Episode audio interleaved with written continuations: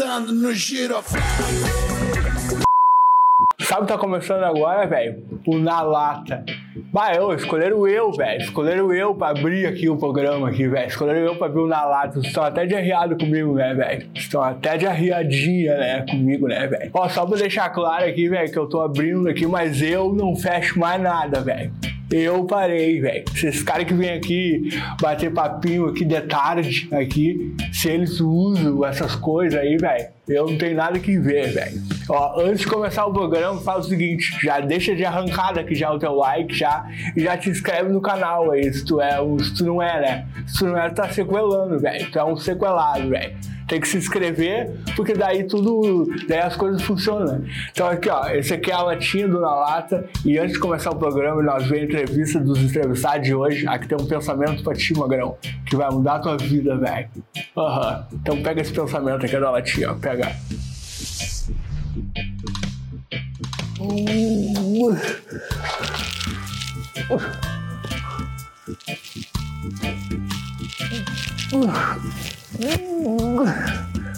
Ô, velho. Não pensa que eu não pensei, que eu não sei o que tu tá pensando. Pensa nisso, velho. Bom programa pra ti. Dale, seus Jaguara, como é que vocês estão, hein? Mais um episódio dessa segunda temporada do Na Lata Podcast, o podcast da família brasileira. Recebendo hoje aqui essa fera do caralho. Bart, bem-vindo, meu velho. Obrigado pelo convite. Estou muito feliz de estar aqui para conversar com um amigo. É, faz tempo que a gente troca essa ideia e, e ali pelas redes sociais não tinha conseguido se encontrar ainda. Agora hoje estamos aqui para responder aí. É, é, muito legal estar tá participando do primeiro podcast da minha vida. Eu deixei para te dizer isso. Que eu fuder. Como convidado, assim, né? Porque eu também estou desenvolvendo alguns. Legal. E e, e, acredito muito no produto podcast, sou consumidor de podcast, ouço alguns aí, mas em, em um momento só, né? Que é caminhando. Claro. É muito louco. É, todas as vezes Fone que eu, no ouvido. que eu escutei podcast até hoje é caminhando. Pode crer. Sabe que eu não era muito consumidor de, de podcast também, mas eu o primeiro que eu ouvi foi o do Snoop Dogg do Mike, do Mike Tyson. Não sei se tu já ouviu. Não.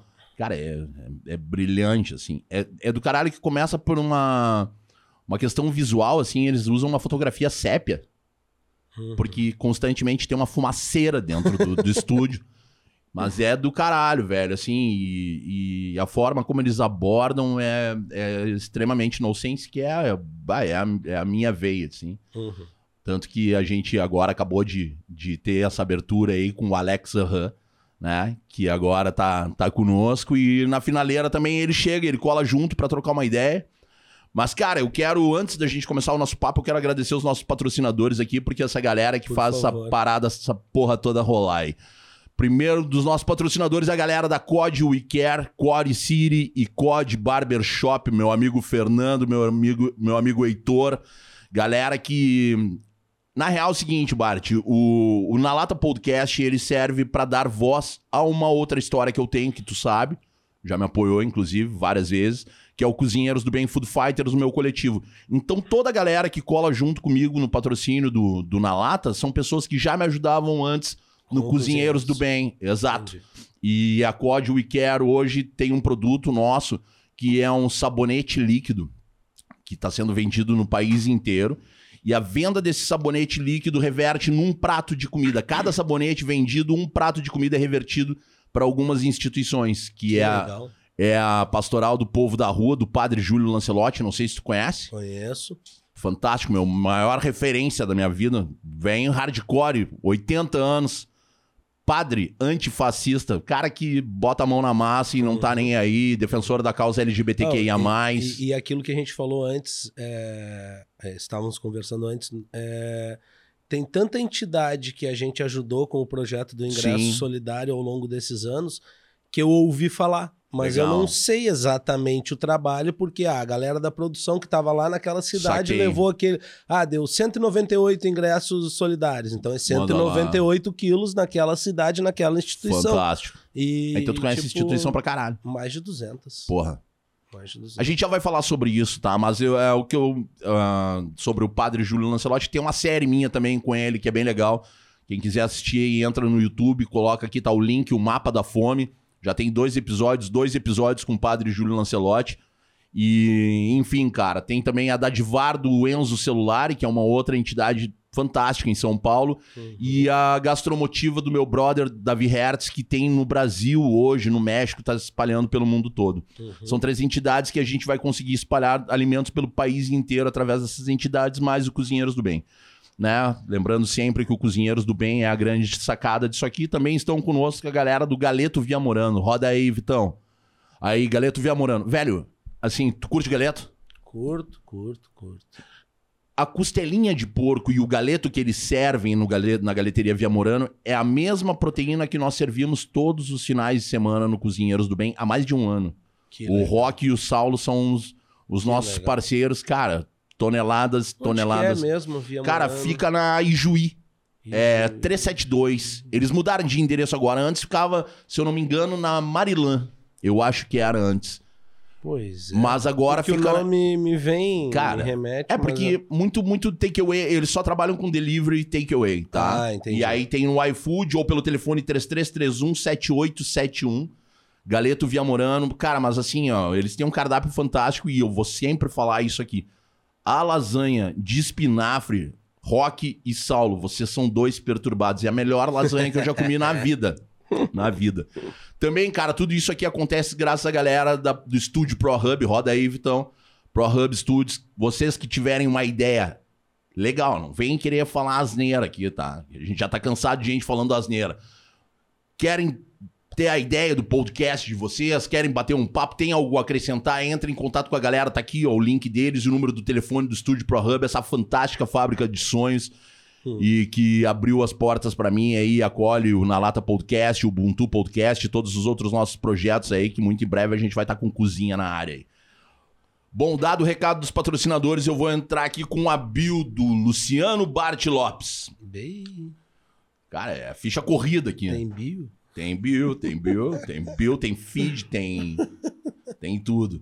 Luciano Bart Lopes, desde 1900, eu ia dizer 1987, desde 1997 atuando no mercado de entretenimento e da comunicação no Rio Grande do Sul, foi funcionário da Pop Rock de 97 a 2012, ano em que fundou a Artistaria. E desde 2019 é o proprietário do Porto Alegre Comedy Club, com mais quatro sócios, todos muito especiais também, uma galera que eu respeito e admiro muito e atua no mercado da comédia há 10 anos, realizando eventos por todo o país. É empresário de alguns talentos do humor. Neste período virou referência, sendo quase um embrião para o desenvolvimento da carreira de novos humoristas, além da gestão da carreira de talentos consagrados. Bem-vindo, Bart. Muito obrigado. Chamo de Luciano, te chamo de Bart, te chamo ah, de Lopes, cara. chamo de Luciano. Bart, Lopes ou só de Bart? Bart, né? Bart. Até porque tu, tu tem um visual meio Bart Simpson. É, então, o Bart vem do tempo do colégio, porque quando surgiram os Simpsons, eu tinha 16 anos. Pô, acertei. E, e, na verdade, coincidiu com a saída do colégio ali, entrada na faculdade, a galera da rádio, a história do. Antes, é, começou como Lu, depois Lu Bart, Bart Lopes, aí virou Bart Lopes num, num período muito legal da minha vida que me remete a um, uma boa memória, sabe? É, é legal a gente ter boas memórias, né? E, certo. E, e esse período da vida meio que cravou o Bart, mas o Bart tem muito a ver com os Simpsons, né? Pô, legal. E, e esse cabelo não deixa de ser uma certa homenagem ao meu homônimo. Homônimo, pô, é a, é a tua referência. O meu homônimo mais famoso, digamos assim, né, cara? Tinha um tempo, eu nem sei faz horas que eu não vejo, deve ter ainda a Bart Schultz. Tem, tem, tem. Tem ainda, tem, né? Tem, é, é, porque no tempo da. Não sei rádio, se tem, mas eu lembro da Bart É que no tempo da pop rock eles eram anunciantes daqueles diretos, uh -huh. ficavam sempre no ar. Sim. E, cara, todo mundo achava que eu tinha a loja do cara. a ver as minas, os caras, todo mundo vinha me pedir, ah, oh, meu, consegue um, um troço da Bart Shoes né? lá. É. o tênisinho, o cara quer te apertar, bota no diminutivo, né? Sim, sim. Quer te apertar, vem, ô, oh, Júlio, marca uma entrevistinha lá pra nós. Bem nessa. Bem nessa, foi assim que tu me ligou pedindo essa entrevista. brincadeira, não tem, brincadeira. Não tem, um, tem uns quilinhos de alimento aí pra mim? Que? Umas Vai. toneladinhas. Não sai uma sacolinha? Sacolinha, quer apertar, bota, bota, quer apertar o cara, bota no diminutivo. Né? Saca que eu, eu tenho essa manha da aranha aí, porque eu também tenho costume. É, uma por defesa, né? Porque eu sou muito grande, daí as pintas meio que se assustam, eu uso muito diminutivo. Uhum. É uma sacada, é uma boa estratégia, porque senão o cara já chega chocando. Mas sabe, velho, que eu sou. Bah, eu, eu, meu apelido na infância era Bart.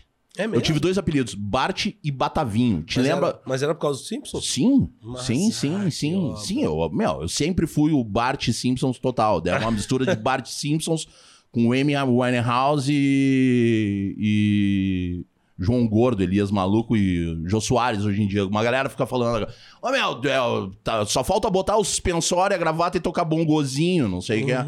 Porque diz que eu falo pra caralho, tem mania de cortar os convidados e...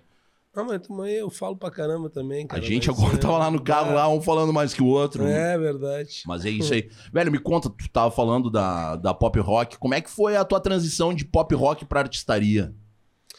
Cara, foi uma construção, assim, durante um período. E, e, é aquele tipo de construção que tu não, não te prepara, vai fazendo, vai vivendo, vai acontecendo na vida, assim. É, eu defendo muito que a vida é feita de períodos de cinco anos e, e na pop rock eu fiquei de 97 a 2012, foram três períodos da Passou, minha vida. Uhum. Foram três períodos onde eu construí essa. Cara, eu acho que identidade profissional digamos assim. Uhum. É, eu era muito jovem, eu saí do colégio e fui fazer curso de corretor de imóveis imposto pelo meu pai, uhum. sabe? Tipo, coroa sempre bancou minha educação e até ali. É, enfim, é, é, quando eu cheguei na pop rock, eu tinha 22 anos em 97. Saquei. E, e até sair em 2012, cara, eu fiz evento e. Eu fiz tudo que dá pra fazer no rádio. Se tu chegasse para mim hoje e dissesse, Bart, comprei uma, uma rádio, vamos lá, Bartão, vamos tocar essa rádio? Bora. Eu sei tocar, entendeu? Eu sei fazer o rádio. É, é muito massa. Só que eu sempre fui esse cara meio parecido contigo, de que meu, eu tenho que aprender, eu tenho que fazer, eu quero fazer. Pô, enxerguei ali, quero fazer, vou fazer, vou. É isso aí. E, e, tudo aquilo que eu me propus a fazer na vida, muito acertei, muito errei, mas acho que acertei mais que errei, enfim. Que bom. Só que a rádio em si, para mim, foi a grande escola profissional, entendeu? Sim. É, embora dos 18, eu fui fazer curso de corretor no Senac quando saí do segundo grau e, e, aí dali por diante foram dois anos, toda noite lá, tirei o Cresci. Saquei. E trabalhei de corretor de imóveis dos 19, 20 aos 22, desde na imobiliária do meu coroa até em outras imobiliárias, porque... Pode crer. Não deu, não deu certo ali naquele momento com meu pai. Pai, enfim, guri querendo... Cara, a pior fase da vida do homem é dos 15 aos 20. É dos 15 aos 20, tu tem que deixar de ser guri, que pra sim, todo mundo sim, tu ainda é. Sim, sim, sim. Mas tu tem que virar homem, que pra Assumir ti tu a é. responsa, claro. Pra ti tu é, entendeu? Ah, e... tu é homem, então agora segura é, o rojão. Cara, e não tem como com 17 anos, 18 anos, pelo menos no meu tempo. Uhum. É, o Afonso fez um show muito bom ontem no Comedy, falando, ele tá com um texto sobre as gerações. E é muito legal porque o, o, o, Afonso é o cara que eu conheço que mais escreve, Afonso Padilha. Manda pra caralho, a gente tava falando e, antes nele, hein? E, e ele pesquisa muito para escrever os textos dele. Uhum. Ele vai em busca de informação. É, e, e, nessa condição ele, ele falou sobre as gerações de uma maneira muito legal, que é. Cara, o que era realidade para um moleque de 18 anos que nasceu em 75, como eu, e hoje tem 46 é diferente para um moleque de 18 anos de hoje. Claro. Completamente Claro, diferente. outra velocidade. Meu Deus do céu. Então, quem era meio beat acelerado e quem já tava ligado no bagulho, tipo, não durava muito tempo. É... Cara, Existem pessoas que hoje ainda estão fazendo o que não gostam. Eu acho que até a maioria das é, pessoas. É, uma maioria não, acho que é 99% é, é, da população cara. tá no automático, eu, eu, eu tá no piloto. Tanto. Não, não, não tanto, não mas tá tanto. 90, 90, piloto automático, velho. É, cara, as pessoas fora da curte, curva, entendeu? Às vezes tu chega num pico, sei lá, vai numa padaria, mano, tomar um café. Eu sou meio assim, tá ligado? Tipo, uhum. até porque depois que virei empresário, entendi diferente o outro processo. Claro. É, o dia que eu virei empresário, eu ouvi uma frase que é, cara, é, agora tu vai ver o que é o lado de cá do balcão. Uhum. Que eu nunca mais me esqueci dessa frase. É, porque, cara, quando eu entro num ambiente, ah, fui numa padaria tomar um café contigo, eu pá, faço a contagem, 15 funcionários. Tá, tem 15 funcionários trabalhando, beleza. Ô, mano, eu faço raio-x de cada um deles. Tem que fazer, tem que fazer De também. cada um deles. Uhum. Fico só no bico. Pá. O que funciona, o que não funciona. Ah, meu, eu não diria 90%, mas 60%, 70% não tá afim de fazer aquilo ali que tá fazendo. E aí o empresário não tá nem ligado que tá fudendo o bagulho dele, velho. Com certeza. Entendeu? Tá fudendo. Às vezes as pessoas não estão fazendo de propósito. Mas vem num velho. giro da máquina, no- assim, ó, e eu te jogo que, sei lá, entre lá pelos 80 e tantos por cento. É foda falar sem ter dado É, comprovado. Tá, mas vamos falar assim, ó, a É. grande maioria mesmo, cara, saca? É aquela galera que tá no piloto automático saindo de casa 6 horas da manhã pra poder pagar um aluguel de 500 a 1.500 reais por mês, saca? Que tá no piloto automático, que tem filho pra sustentar, que tem, sabe, família ou parente doente, pessoas dependentes. Cara, a gente tava falando antes sobre isso. Jogador de futebol, mano, vem com uma renca junto no pacote. Entendeu? Quando alguém se dá bem na vida, vem com uma renca junto no pacote. Essa é a realidade de 90%, pelo menos no Brasil, velho. 90% da população, não É, acha? a, a gente, a- a- nesse quesito, a gente vai pra discrepância social, que aí é outra história, né? Sim, É, mas é onde, onde reflete lá na ponta do cara que é empresário. É, é, é porque no quesito aí ter entrado pro desafio em 2012 de virar empresário, eu, ah, cara, eu, eu converso com tanta gente que mora fora daqui e, e é, é muito triste no nosso país a gente ter que se submeter às coisas que a gente se submete. É, dá sim resultado se a gente tiver condição social aliada à evolução empresarial do país como um todo. Pode crer. Mas é, teria que ser muito mais bem organizado aqui, muito melhor. O, o brasileiro ser muito melhor com o brasileiro. Da base que tu tava falando da, do amparo à, à, à primeira, É, cara, o que a gente falou sobre a estágio. primeira infância. primeira infância, eu acho Olha, muito. É, é- é que assim, eu, eu defendo que se eu tivesse a batuta na mão, esse tacape aí, né, cara? Aham. Porque, infelizmente, a gente tem um presidente hoje que acha que tem um tacape desses. É, ele, pode crer. Ele, ele é um cara que. Cara, parece que é, mu- é muito louco, mas eu sinto a sensação de que nós temos um, um presidente em 1982. 62. Bota aí. É, cara, eu até diria 82, porque 62 eu não vivi, tá ligado? É, mas- Mas 82 eu via os homens serem com as mulheres como ele é. Sim. Eu via os homens serem com os gays e LGB e o caramba como ele é. Aham. É, eu vi é, em 82 as pessoas lidarem com os problemas da forma como ele lida. Sim, sim, sim. Retrógrado. É, eu sou um cara que, enfim, aí eu nem quero entrar nessa questão, mas eu, eu enxergo o sistema de, de uma forma muito, na minha concepção, muito real. Pode crer. Eu sei qual é, Uhum. tá ligado? Eu sei qual é. Uhum. Então, é foda saber que quem me rege, rege é, é, devendo para esse sistema. Só, tem, só, só pode estar ali me regendo porque esse sistema deixa. Isso, isso aqui é isso aí. Sabe? Se a gente for vasculhar a história do Lula, a história do Bolsonaro, a história do Temer, a história de todos os presidentes recentes de Ulisses Guimarães para cá, da- das diretas já para cá, quando eu me refiro, é, todos eles têm suas tretas, velho, e são tretas cabeludas. Todos. Sabe por quê? Porque todos eles estão com a alma vendida pro sistema. Com certeza. O sistema comprou. Todas as vezes que eles sentaram nesse trono, que é o trono maior do poder, que é a disputa deles, Aham. e a disputa é essa, entre eles é essa. Sim, sim. Não é o que, que é melhor pra Não, mim, é quem, é quem melhor tá na ti, ponta. não.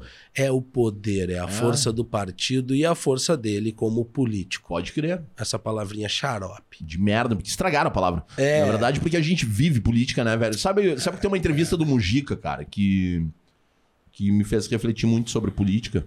É, foi quando perguntaram pra ele por que ele não se candidataria novamente, ele disse: Eu não quero mais sentar na ponta da cadeira.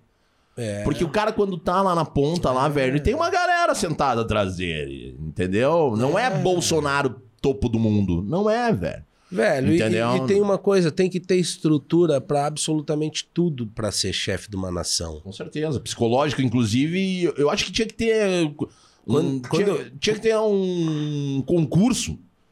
E, e, no mínimo, ah, uma avaliação psicotécnica.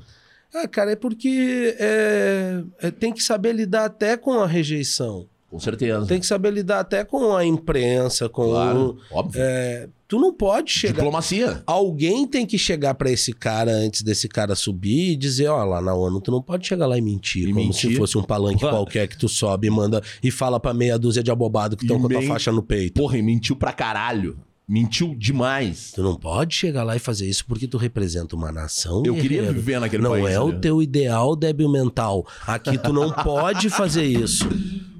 Não é o teu ideal, não É isso aí. pode, entendeu? É isso aí. Cara, e eu e assim, eu, eu não volto a dizer, eu não gosto dos políticos Também não. em si, não gosto porque do- Não, tem, tem é- é gente o boa, que- tem gente te- boa. Óbvio tem que gente, tem, velho. Mas boa. pelo que eles se tornaram, entendeu, sim, Rita? Sim, sim. Pelo que a classe se tornou. Com certeza. É difícil. Com é-. Os é- caras conseguiram estragar, é o que eu digo. É, e a gente vive uma condição social hoje de país que tá 100% programada para se manter assim. Pode crer. Para se manter assim. Pode É crer. isso. Boa.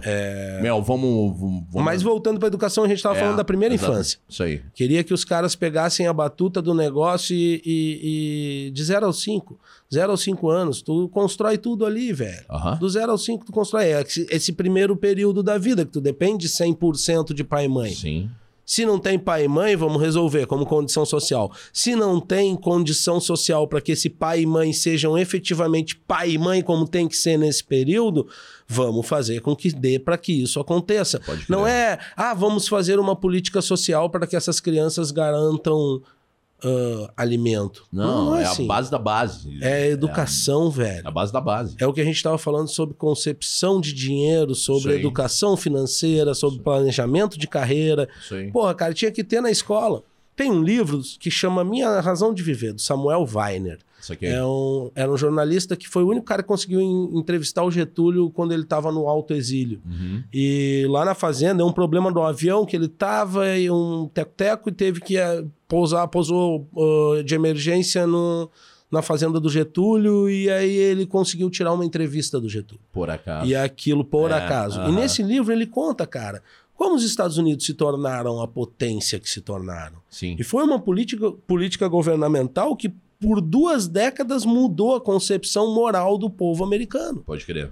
Naquela coisa de nascer o filho, abre uma poupança para que essa poupança seja engordada durante o período da educação inicial até o ensino fundamental, para depois entrar para. Exatamente. Foi pra- com Nixon. Ah, para pode crer. depois entrar para a condição de chegar num segundo grau, é, desculpa, num- numa faculdade, Numa faculdade, e aí essa faculdade vai para outro estado para tu começar a virar um adulto Isso aí. e essa grana vai financiar isso, ou se tu tiver, sei lá, uma aptidão esportiva, teu pai vai pagar tua faculdade num lugar porque já desde o início, velho. Sim. Desde o Sim, início. vou mapeando.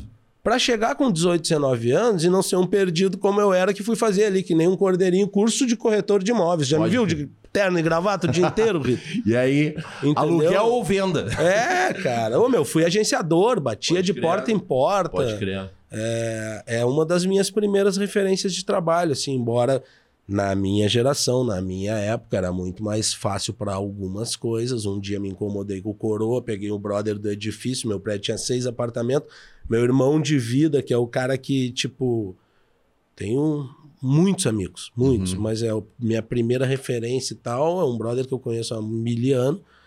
Tinha, tem a mesma idade que eu, a gente saiu de bicicleta e foi ver um anúncio que tinha no jornal lá no Lar Santo Antônio dos Excepcionais, Pode lá na Bento. Morava na ali no Passo da Areia, na rua do Zequinha. Aham. Cara, e aí era um lance do Lar Santo Antônio dos Excepcionais. Lembra do bônus? Talvez não vá lembrar do bônus da saúde. Não. Que era uma raspadinha que ajudava a Santa Casa e outras instituições. Eu sei, sei da história, mas não, Essa não é da minha... raspadinha foi, tipo, vendia muito, cara. Aham. E aí o Lar Santo Antônio dos Excepcionais fez uma parecida. E a Legal. gente vendia lá no. Cara, onde foi um tempo o McDonald's, lá na Venceslau, velho. Aham. E, e a coisa era tão amadora, sei lá, eu com 14, 15 anos, estão falando aí de 90, ah, 1990, a gente pegava, tipo, ah, 100 raspadinhas, dava lá o documento e tal, e saía de bicicleta e ia até lá e vendia, vendia, Vendia. para as veinhas, as veinhas compravam no final ali e tal. Ia lá, pegava uma comissão ali, que eu não me lembro quanto que era, ainda dava uma força lá com a história das crianças Com lá. certeza, legal. E, cara, isso deve ter durado duas semanas na minha vida. Tipo, com 15 Não- anos de idade, entendeu? Não deu pra segurar. Ficou muito cansativo sair, foda. da, bah, sair de bicicleta. É da- foda, foda. Mas a partir dali eu- é a minha primeira referência de tipo assim, fazer alguma coisa e alguém me pagar por isso, tá Pode ligado? É, foi a, a, até chegar nos dias de hoje teve muita coisa, mas a, antes de fazer curso de corretor e ser corretor de imóveis e tal, eu, eu vivi isso, tenho como uma boa lembrança. Já puxei papel com o brother de Fiorino, a gente tinha comprava papel direto nos condomínios com os zeladores e tal, pagava baratinho pelo papel, às vezes uns davam.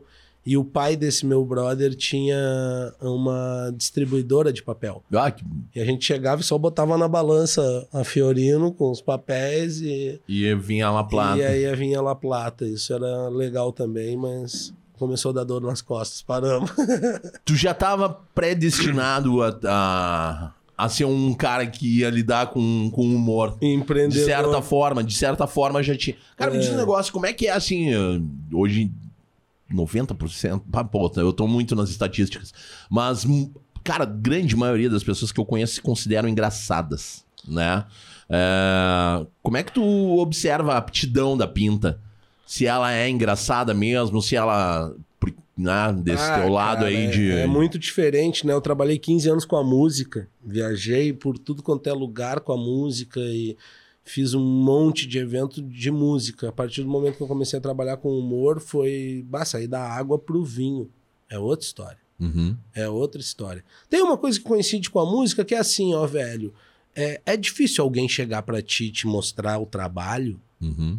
é, e não gostar do seu trabalho. Uhum. Eu nunca aconteceu de alguém chegar para mim e dizer assim: Ô oh, meu, escuta esse som aqui, cara. Não Ele tá é muito legal, menos, é. Não, não tá, tá, legal. Às vezes até rola do cara dizer: Não, bah, é uma demo, eu gravei mal e tal. Aham. Mas, mas o cara gosta do seu trampo. Óbvio. Tá ligado? Na comédia, quase a mesma coisa, só que é um pouco mais cruel para quem tá recebendo esse. A crítica, o feedback. É... Ou para quem tá. Não, para quem tá recebendo a missão de avaliar. De avaliar. É uma merda. Tá Porque ligado? o teu gosto pode.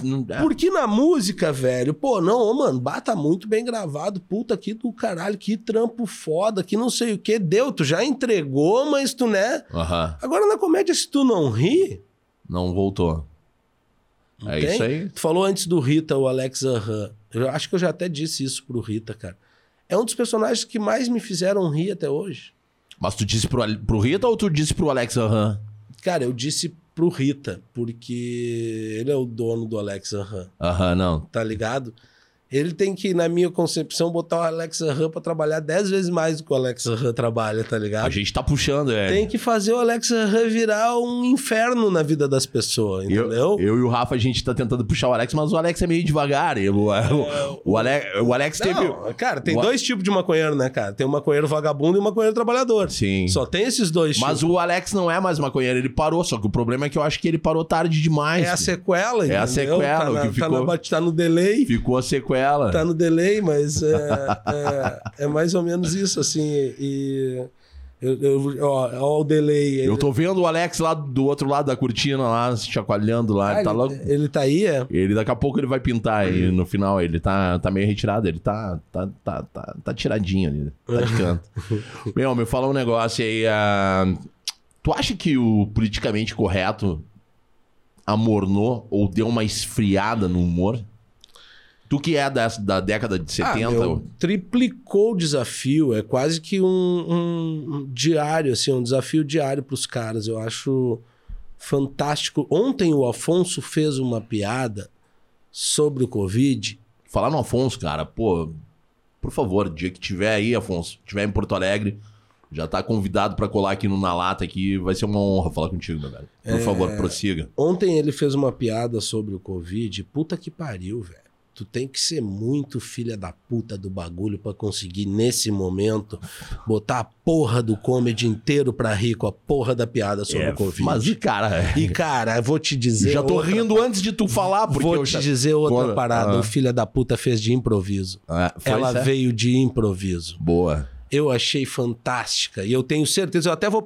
Não, não vou perguntar. Não, conta piada aí, Foram meu. duas sessões e na segunda sessão ele não a fez. Uhum. Então eu e, então foi, foi, improviso. Foi improviso porque foi com gatilho de plateia em cima de uma resposta que a mulher deu para ele que eu tenho certeza que ele não esperava e que foi assim essa é... obviamente que eu não vou te botar para rir como ele mas enfim não mas é, só pra é... gente sacar ela, essa piada das gerações, ele vai indo geração por geração. Aham. E a geração dos que nasceram entre 1900 e... Se eu não me engano, é 1945 a 1960. Grande Otelo. É Gumer que chama. Tá, não, mas. É, enfim, quem nasceu de 45 a 60. Só quem? Acho que era isso. É. Quem nasceu de 45 a 60. E aí só uma senhora levantou a mão. Aham. O resto da galera da plateia não. Ah, tá, saquei. E aí ele foi na senhora e tal, trocou uma ideia, bababã, eu não sei o que, que foi que a senhora respondeu pra ele, que ele meteu, não, tá tudo bem. Ela falou alguma coisa de que, ah, eu sou a única, não sei o quê, eu sou bom. E, e tavam rolando, já tinham rolado umas duas, três piadas boas que ele tinha pra ela ali. Aham. E aí não sei o que foi que ela foi- falou que era a única, ele já tava saindo e ele meteu.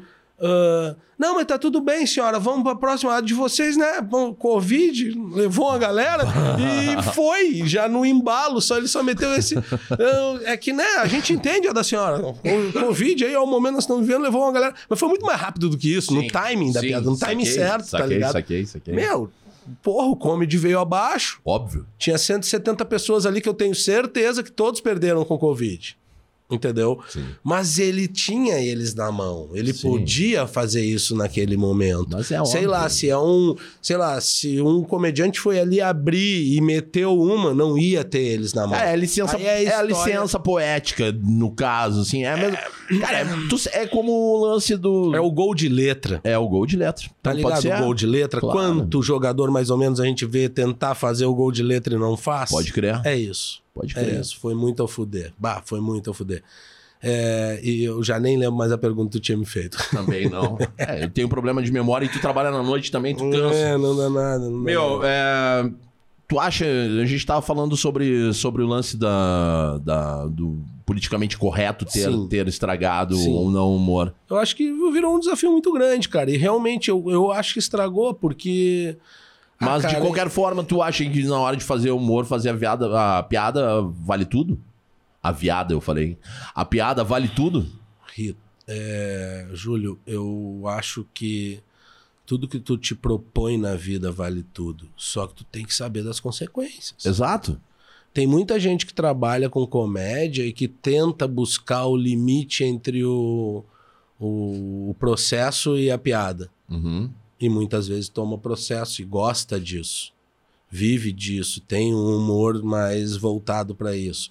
Tem uns até que eu conheço que estão pegando mais leve, porque né, já tomaram, Tomaram algumas muito. ruins. Aham. Então, mas é um tipo de humor. Qual que é o gênero que tu mais curte, assim, na comédia?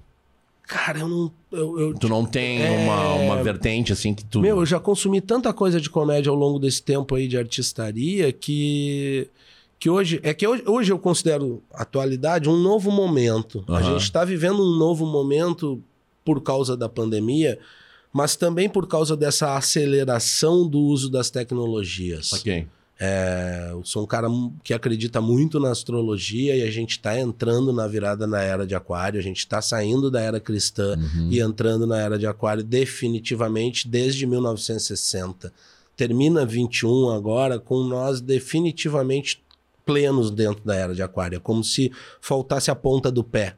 Agora a gente entrou. Uhum. E a era de Aquário vem com essa promessa de avanço das tecnologias de uma maneira que a gente não tinha vivido até então. Saquei, claro. Não vamos longe, estamos aqui. 20, 20 anos. estamos aqui fazendo uma nova forma de comunicar. Talvez uma das mais novas. O podcast é, é hoje. É a latinha, a velha latinha. É Só o- que com uma comunicação visual também. Exatamente. A oportunidade de ouvir, né, de, de trazer o rádio gravado ou ao vivo, né, os programas ao vivo também. O fato de ter essa nomenclatura já significa que é novo. Sim, sim, sim. É, sim. a gente vive hoje uma realidade onde as pessoas, como eu falei, há cinco anos, Aham. há cinco anos, embora talvez já existisse, eu não sei precisar, mas eu não tinha a menor ideia de consumir podcast. Claro. Hoje, pelo menos umas 8, 10 horas da minha semana eu escuto. Cara, eu tô aprendendo a fazer podcast, ouvindo podcast, aprendendo a ouvir também. É? Isso é legal. Mas, É. mas como a gente tu falou, pô, tu é um cara de dar a cara tapa e, e testar, é o que eu tô fazendo também. É de, isso aí. Vamos lá, vamos ver onde dá pra chegar com isso aqui. É. Tu, cara, legal esse lance que tu falou da astrologia aí. Tu já assistiu o Data Limite? Não. É, tem um novo Data Limite que vale muito a pena, que fala muito sobre isso. Eu, há dois anos atrás, eu palestrei é, no Festival FT na, na ESPM e tinha uma... Cara, uma das... Tinham várias salas e, e conforme tu ia entrando nas salas, tinham palestrantes do mundo inteiro. Uhum. E tinha uma das cinco pessoas no mundo autorizadas a falar sobre o futuro. Não vou lembrar o nome dela, mas é uma professora de Harvard. Isso há dois anos atrás. É. Dois, três anos, cara. 2019. Não, foi em 2019. 2019. É, uma professora de Harvard, cara, falando sobre o futuro e falando sobre a inteligência artificial. E ela, e ela já contava que o Facebook, na, na, na matriz do Facebook em Nova York, no nono andar, isso eu nunca mais vou esquecer, até nem sei porque ela disse o, o andar, mas enfim, no nono andar, o Facebook já está há 10 anos estudando como é que vai ser a próxima etapa de tecnologia que promete sair do smartphone e levar para comunicação é, telepática por chip. Facebook trabalha com isso já, trabalhando essa hipótese. Tu, tu que te liga nessa parada de astrologia e de, de comunicação e de tecnologia, como é que tu acha que as pessoas nesse momento daqui, eu, e isso ela fala para nos próximos. Ela cantava três, dois anos atrás, daqui a dez anos já são sete, oito anos. Então a gente tem no nosso ciclo de cinco em cinco, cinco anos, né? É, que apesar. O ser humano, ele a cada sete anos, ele renova todo o, cir, o ciclo gen, é, genético dele. Uhum. Todas as moléculas se renovam a cada sete anos. Tem criança nascendo sem cox já. Ah, eu ouvi falar que tem, tem pinta nascendo sem o dedo domingo. É, sem cox eu tô ligado. E, e se eu não me engano, ontem o Afonso falou que parece. Não, eu tô viajando já. Esquece. Não vou nem. Sem o dedo domingo do pé. tu ia falar Não, uma- é o apêndice. Eu não sei se não foi piada. É, não, não, mas Porque não parece que tá- né? É, Não- que não- não- parece que. Mas eu não sei se não foi piada, porque ele teve apendicite há pouco tempo É, e tal. pode ser, É, mas não, cara, mas é- são coisas que são desnecessárias e a tendência do ser humano é. realmente diminuir as extremidades, inclusive até fechar os orifícios para que a comunicação seja telepática. E isso, cara, isso por estudos científicos, não é nenhuma questão de, de crença. A gente vai ver o campo virtual muito em breve. Com certeza. Muito em breve eu vou abrir uma tela virtual aqui. Com É, certeza. Vai ser tipo Wi-Fi. Vou ter a minha, tu vai ter a tua. e tal, Exatamente. tenho certeza. Tem um vídeo no YouTube que chama Microsoft 2020, que é de 2015, eu acho. Que era como a Microsoft estava prevendo 2020 e já Sim. previa isso. É, tipo assim, eu acho que daqui a 10 anos a gente vai estar convivendo com uma realidade virtual é, plena do nosso lado. Vai parecer que tem uma criança que a gente carrega junto. Cara. que é a nossa, a nossa, sei lá, pochete virtual. Tá Eu- ligado? Nesse vídeo, tu passa todos os teus documentos na mão, Na assim. mão. Que no fundo, no fundo, pô, Já é o que o. faz um pix aí, É, sabe? é, exatamente. É, o que quer que seja. Uhum. É. E essa evolução tecnológica trouxe desde a videoconferência para uma realidade que já existe há quase 50 anos, para hoje ser um hábito na vida de todo mundo que trabalha. A gente já tá numa geração introspectiva pra caramba, né? Eu Meu, acho que o isso aí Zoom- vai diminuir o muito. Zoom era o primo pobre no Vale do Silício. Sim, sim, Só sim. que aí sim. veio a pandemia e esse nome globalizado fantástico. Demais, demais. Olha o que virou. Sabe que eu, eu palestro bastante sobre a ODS, né? A Organizações de Desenvolvimento Sustentável da ONU, pro que é a previsão do ano de 2030, né? De como a gente vai cuidar do planeta Uhum. e com, uma forma que a gente tá conduzindo, né, meu? E esse papo é sério, de tanto plástico, de tanto. Sim. Né? Não é à toa que os caras estão investindo pra caralho aí em, em viagens, né, pra, pra fora, já buscando uma alternativa.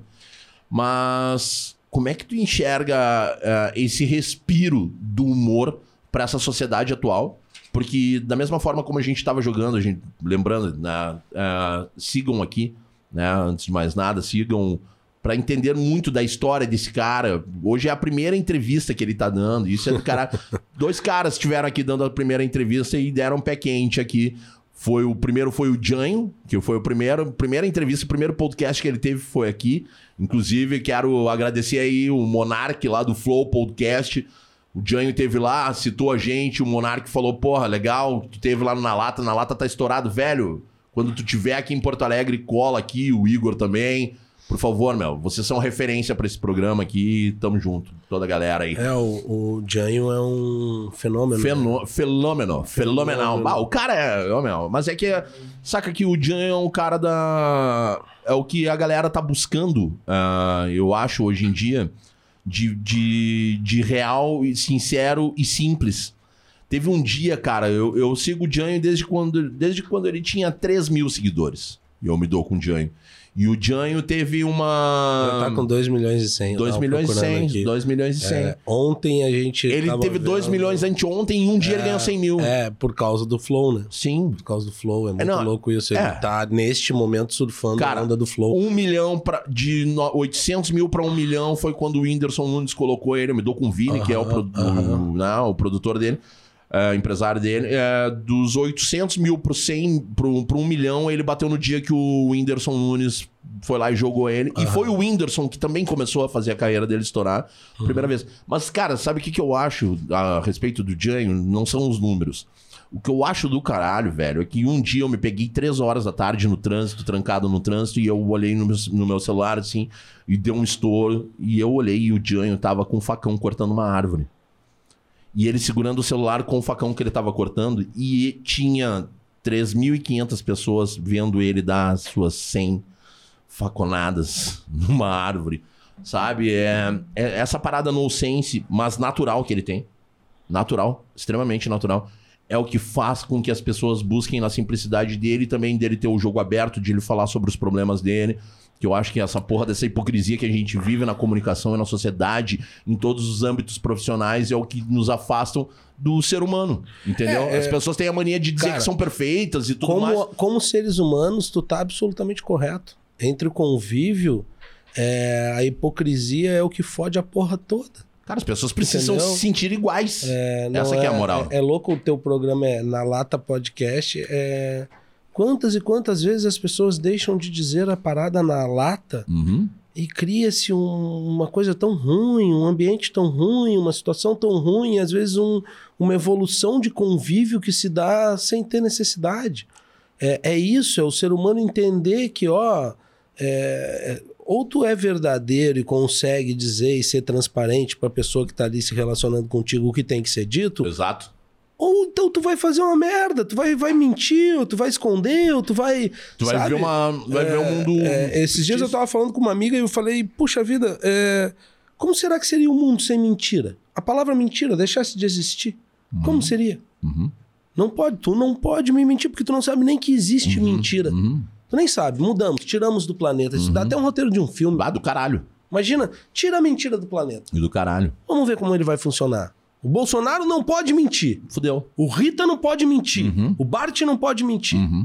Não existe. A gente não tem a referência. A gente não consegue fazer o nosso corpo. Demais. Pro... Entendeu? Meio do, de, do Cara, mentiroso eu do defendo que não existe um santo ser humano no planeta que não minta. Que não minta. Todo mundo mente. Não existe. Mas não existe. Tudo bem, não. E não... talvez seja a grande porra que fez a porra toda ficar do jeito que ficou. Também. Sabe? Aí vamos falar de Brasil, que nem a gente estava falando antes. Mano, quando botaram um monte de caravela no mar, uhum. cheia de vagabundo, uhum. cheia de chinelão dentro, cheia de pessoas expurgadas da Europa e caíram aqui fudendo com a vida dos nossos índios, uhum. começou essa porra toda que a gente tá vendo. É. Já vinha de antes, né? Entendeu? Começou, começaram a roubar os índios, começaram a pe pegar as índias dos índios. Cara, a partir daí começou. E tudo tem a ver com essa condição do ser humano de querer sempre arranjar um Poder. jeitinho de sair ganhando. Poder. De tirar vantagem. Poder, malandragem errada. É. Malandro agulha. Ah, cara, por que, que o melhor amigo do homem tem que ser o cachorro, mano? Porque e... não dá para confiar no ser humano. E é o cachorro. Uhum. Ninguém me tira do. É o cachorro, não. Por que, que os bichos são tão nossos amigos? Os Sim. bichos. Pega aí o Instagram e olha o vagabundo deitar no Deitado meio da selva leão, na África e o leão pular por cima e a leoa pular por cima. Tô ligado, mas isso é a, é a natureza sentindo a natureza. Por que que os bichos são tão do caralho e a gente é tão escroto, cara? Porque o ser humano é um vírus, já dizia o Morfeu no, no, no Matrix. É, tá louco, velho. O ser humano é um vírus, velho. Onde a gente coloca o pé, a gente fode com tudo e suga todas as É. riquezas naturais, sai dali, vai sugar riquezas naturais em outro lugar, sai dali, vai pra outro lugar. E essa porra vai gerando tudo que acontece. E essa porra desse vírus que tá aí não é nada mais do que um. Um eu, eu acredito muito nisso. Eu acho que essa porra não foi criada. Esse, esse papo, essas teorias de conspiração. É um vírus que aconteceu. Acontece e- porque o ser humano é podre. O ser humano é podre, porque Ah, o ser sim. humano não se cuida. É, existe uma explicação astrológica pra isso. Se tu quiser, eu te mando o vídeo e tu não vai. Não, eu tô ligado. Mano, mano, em- teve uma convenção do Cabala Aham. que uma das mulheres mais fodas do Cabala, em setembro de 2019. Eu te mostro o que a mulher Tu curte falou. sete leis herméticas? Tu, Cara, tu, tu, o... não, meu, assim, eu entendo 1% de astrologia. Saquei. entendeu? Não, mas, Mas é esse curioso. vídeo, esse vídeo que é nessa convenção que essa mulher deve falar uns, acho que é uns 5 minutos. Uhum. Eu te mando e tu diz pra mim se ela não tá falando que vai vir o corona. Não, tem, tem, tem, tem. É surreal. Tem, tem, tem. surreal. Existem muito. explicações até que é esse processo de aceleração Sim, da Terra... entrada da era de aquário. Sim, sim. Entende? Porque a humanidade precisava passar por um varre-varre vassourinha. Cara, é o... Precisava passar por uma. E, e te digo mais, eu tenho pra mim aí, longe de vender verdade absoluta, eu tenho pra mim, cara, que tava precisando dessa galera lá, Lá em cima. Pode crer. Pra ajudar aqui embaixo. Também acho. Entendeu? Porque essa é a única grande questão que nunca vamos poder cravar. Ninguém pode cravar o que acontece depois. Pode crer. Não me venha com não me venha. Não, Não. a minha crença diz isso. Tá, beleza, a tua diz o outro. Uhum, E a- o do fulano diz outro. E no Brasil, uhum. nesse chiqueiro, Pode que crer. tem quantas religiões? Tu, como instituição de cozinheiros do bem. Uhum. já fez, porra, uma vida social pela, pela alimentação dos que não tem como. Aham. Quantas vezes essas religiões se aproximaram de ti? Sempre, o tempo todo. Política e religião, por isso que não tem dentro do Cozinheiros do Bem. Mas religião é religare. E religare significa união. E aí o ateu ah, faz mais do que o um bandista, que faz tanto quanto o espírita, Mano, eu- mas que eu- fala mal do católico, eu que fala mal do, do evangélico. Eu acho que todas as Eu religiões são... considero que tem essa condição social, tá ligado? Esse meu grande amigo de vida, hoje se. é, foi doidão, fizemos muita loucura na adolescência. Na, Que bom. na- é, enfim, nós temos uma relação muito legal. Legal. Hoje ele e a família dele tem quatro filhos, ele, ele se tem como é, um cristão. Uhum. né? Ele é crente, vai na igreja, caramba, tudo direitinho, bonitinho Não tem problema. pela religião dele, Uhum. entendeu? E ele. E, e aí, por isso eu considero que tem uma condição social muito ativa quando é sério. Uhum. E, e eu respeito muito. Esse cara mudou radicalmente a vida dele e, e pro bem, é legal. Que foi, bom. foi bom pro processo evolutivo Que dele. bom. Beleza. Só que, infelizmente, a gente vive uma condição de país que tem muito vagabundo se aproveitando Com certeza. da fé dos Com outros. certeza, exatamente. Que nem- é- isso que eu falei antes dos Estados Unidos, deles terem revo- renovado a concepção moral do povo americano, também é ligado à religião. Só que lá eles têm duas, né, mano? Uhum, Não é duas mil. uhum. E não é em cada canto que tu vê um pastor que surgiu a Tresontonte tentando. ah, Conquistar a sua legião. é, exatamente, conquistar o seu, o seu rebanho, Uhum. né? É. Mas enfim, eu também não vim aqui pra falar de religião. Não, mas eu, é, cara, a gente, enquanto a gente tiver esse papo aí de bah, a gente não pode falar sobre política, religião e futebol, a gente tá fudido. Porque, É, porque eu, eu discuto muito. Eu fui um cara, eu fui ateu até meu pai, até, até o meu pai morrer. E aí eu fui estudar teologia a FU. A FU. Eu fui diácono de igreja evangélica, eu fiz chão de nação de Umbanda, eu fui fui para templo budista. Eu, cara, eu mergulhei em tudo, tudo, tudo que tu possa imaginar. E eu construí a minha igreja chamada Cozinheiros do Bem Food Fighters. Saca? Só que lá a gente não fala de religião, lá a gente não fala de política, lá a gente respeita todo mundo da mesma forma, lá ninguém usa óculos escuros, porque quando a gente tá lá a gente tem que olhar no fundo do olho de quem tá falando com a gente, recebendo uma marmita, sabendo que hoje a gente tá do lado de cada fila e amanhã já a gente pode estar do lado de lá. E, essa- e esse respeito que a gente cria pelo ser humano, tá ligado? E não tem grana envolvida, tem recebe numa ponta e entrega na outra. Sabe? Por isso que a gente tem tanta credibilidade há seis anos é o coletivo independente que mais ajuda a pessoa em situação de rua no Brasil. Eu considero que quem tá de óculos escuros num ambiente que não é para estar tá de óculos escuros só pode estar por três motivos. Ou fez uma cirurgia, ou tá, tá com algum problema no olho. Sim. Ou é um metido a besta do caralho ou não consegue olhar no olho dos outros. Aham, aham. Pode crer. Entendeu? É... Mas eu aprendi uma coisa na rua também. Eu sempre tive essa, essa visão aí de quem não olha no olho uh, não tá falando. Não, não tá interessado ou. Não, primeiro, não tá interessado, mas não, velho. Uh, embaixo do viaduto eu descobri que muitas vezes tu não tá forte o suficiente para conversar de igual para igual com alguém olhando nos olhos. É. É uma fragilidade, pode ser uma fragilidade. A mas... condição de quem tá excluído da sociedade é, é muito difícil. Invisibilidade, mano. Meu Deus do céu. Invisibilidade. É, essa exclusão é a mais cruel, né? Essa é a mais difícil de tu lidar com o fato de tu viver num lugar assim.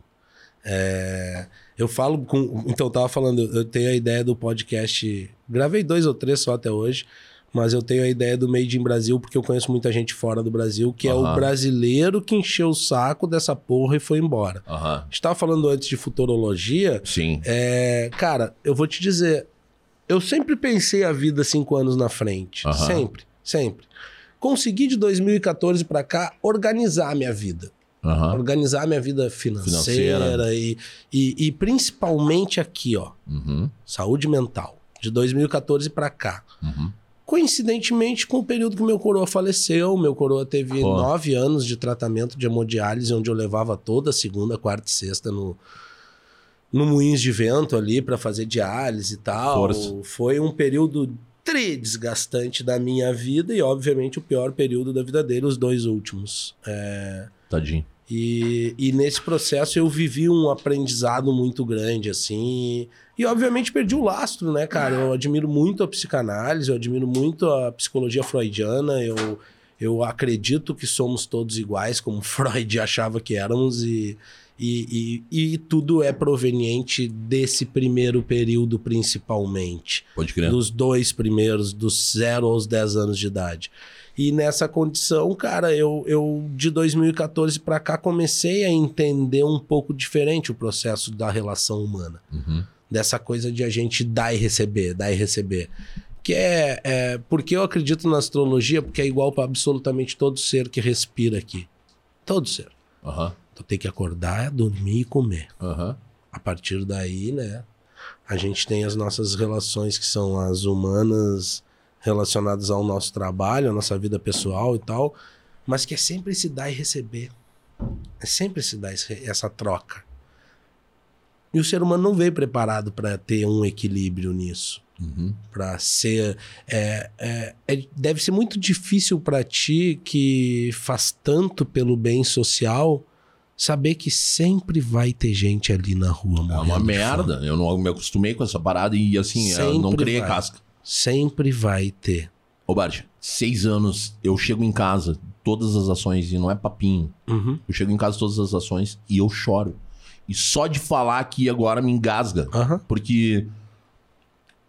Porque é... eu, eu, eu acreditava no início que pudesse diminuir. E eu ainda acredito. Eu acredito pra caralho na nova geração. Rita. Mas, mas, cara, mas assim, ó. Essa semana eu perdi um cara na rua. Eu vi o teu texto, achei muito bonito. Perdi. Me comoveu, me emocionei perdi. com o texto. E, e veja bem, é... ah, cara, pode parecer piegas ou, ou que eu tô querendo fazer média contigo, mas aquele cara ali, irmão, tu ganhou ele. Eu sei, eu, de certa forma eu entendo. Tu ganhou mas ele. não, não, não adianta, não, há, não, mas, tem o que, não tem o que responda. Não tem o que responda o desespero de uma pessoa e o sentimento que tu tem quando tu te importa com ela de tu não ter conseguido fazer algo por ela que ela esperava de ti. Porque ele acreditava em mim. Ele achava que eu ia tirar ele da rua. E eu achava que eu ia conseguir. E foi uma semana. Uma semana uma semana. E aí eu vejo como o meu trabalho ele acontece, mas ele precisa ser intenso. Eu tive cinco ações semanais do Cozinheiros do Bem. Por conta da pandemia, a gente tem duas só hoje. Fora as entidades que a gente assiste. E, velho, eu me tornei diabético, a minha saúde foi jogada em, em risco. E eu, e eu não consegui dosar isso. Quando a gente tava falando antes de entrar aqui hoje sobre saúde, não foi algo que eu desgastei. Ah, porque eu quis. Foi por uma necessidade. E essa necessidade eu não, não, não, não tô reclamando. Eu amo fazer o que eu faço, velho. Essa porra aqui é só para dar voz pro projeto. É que assim, ó, irmão, eu vou, vou voltar na casinha do meu pai por quão, por favor, por, por favor. quão foi difícil passar por aquele período. Uhum. O problema do meu pai era do meu pai. Assim como o problema do teu brother que faleceu era do teu brother. Exato. É. Assim como tu não estar cuidando da tua saúde não é do Cozinheiros do Bem, é teu problema. Então, e, a gente, e a gente tem mania de se autodesculpar, achando culpa não, em não, outros não, que não. Não, segura meus é, BO. Por que, que, eu, por que, que eu, ali naquele momento, digo que o teu amigo ganhou? Ele ganhou, brother, porque ele não ia sair da rua. Ele não ia sair da rua. Infelizmente ele não ia. E tu sabe muito mais do que eu que existe uma condição para geral que tá na rua que uma é escolha e a outra é condição social mesmo, que o cara acabou morrendo ali. Zero é produto. Exatamente. Nessa condição, o que aconteceu com ele, tu já deve ter visto dezenas de vezes. Uhum. Dezenas de vezes. Claro. É... A, a condição social é muito mais forte do que ele. Uhum. O que tu tá fazendo, cara, é extremamente louvável, pelo amor de Deus, longe aqui de estar tá fazendo juízo de valor. É só necessário, alguém tem que limpar o banheiro, mano. Longe de estar tá fazendo juízo de valor. Só que a condição social daquele cara ali, ela evoluiu e por um tempo conseguiu sobreviver naquele corpo, naquele ser humano, por causa de pessoas como tu que deram para ele moral, que conversaram com ele, que tiveram relação com ele. Sim. É, claro que muitas vezes a comida que tu dá ajudou. Mas a comida, nesse momento, ela não é tão importante quanto o fato de ele, na hora de morrer, é dizer pro, pro, diz pro Júlio que eu tô bem. A comida é ponte, velho. É. Comida é, é só ponte. É, a gente vive numa realidade que é muito fácil para mim estar tá aqui desse lado comentando a tua atitude. Assim como... Ah, mas tu tem noção, tu, tu, tu tem uma noção e tu tem engajamento nisso. Mas, mas assim, Rita, é que. Responsabilidade social. É, me corrija se eu estiver errado. Tu faz disso um ideal de vida. Sim. Ideal de vida. O que, que nós vamos levar dessa porra aqui, mano? A minha atitude de responsabilidade social perante a artistaria, o que a gente acho que é o que tu estava te referindo, de tantos alimentos que eu já Sim. arrecadei nos últimos 10 anos. Mas. É, é, é, um, é um jeito de ter uma atitude. Tá Mas tu entende que tu, tu de, leva. De achar que eu posso contribuir no meio. Mas tu entende que tu leva, que tu leva alimento para as pessoas também de outra forma, através da arte? Tu, também, tu, já te colocou nesse, também, tu já te colocou nessa, nessa, nesse lado da, da, da, jogada, porque é o que eu sempre digo, velho. As pessoas são carentes de, das mais diversas é, situações, tá? E quando tu leva, tu é responsável por levar alegria. Mano, tu tem ideia do quão, tu, quantas pessoas tu salvou fazendo teu corre para levar um artista lá na ponta para ele fazer alguém rir? Sabe quando é que a artistaria se tornou produtora de humor? Ah. Um dia eu tava fazendo um espetáculo chamado Hospício Comedy, que foi o primeiro da artistaria, que no tempo da pop rock eu, o Eduardo Mendonça e o Cris montamos, o Cris Pereira, que uh -huh. eu empresario até hoje, uh -huh. que é um dos irmãos que a comédia me deu. Mestre, é... vai colar aqui, vai colar aqui mês que vem, Cris Pereira. A gente uh, montou um espetáculo que o Cris, na época, chegou para mim na pop rock e falou: Bah, Bart, eu queria que tu cuidasse do meu trabalho. E ali, 2010, eu já tinha uma referência, eu já era o Bart, eu já fazia grandes eventos, eu já tinha feito uhum. muita coisa legal. Cara, eu me sinto muito orgulhoso de alguns feitos em Porto Alegre. Ninguém nunca tinha feito um grande festival em Porto Alegre, é, é, na Fiergues em Porto Alegre. Uhum. Eu fui o cara que abriu as portas dos festivais para Fiergues. Saquei. A gente viveu um tempo muito a fuder, no tempo que a pop rock era muito forte. Uhum. E, enfim, uh, voltando, é, quando a, a, coisa começou a acontecer para mim como empresário e eu comecei a fazer os shows, eu, cara, comecei sem dinheiro nenhum. O Eduardo Mendonça me emprestou 9 mil reais uhum. para eu abrir a artistaria. Eu não tinha um pinto para dar água. Meu coroa tava fudido, cheio de problema com a doença. Ele faleceu em 2014, isso é uhum. 2012.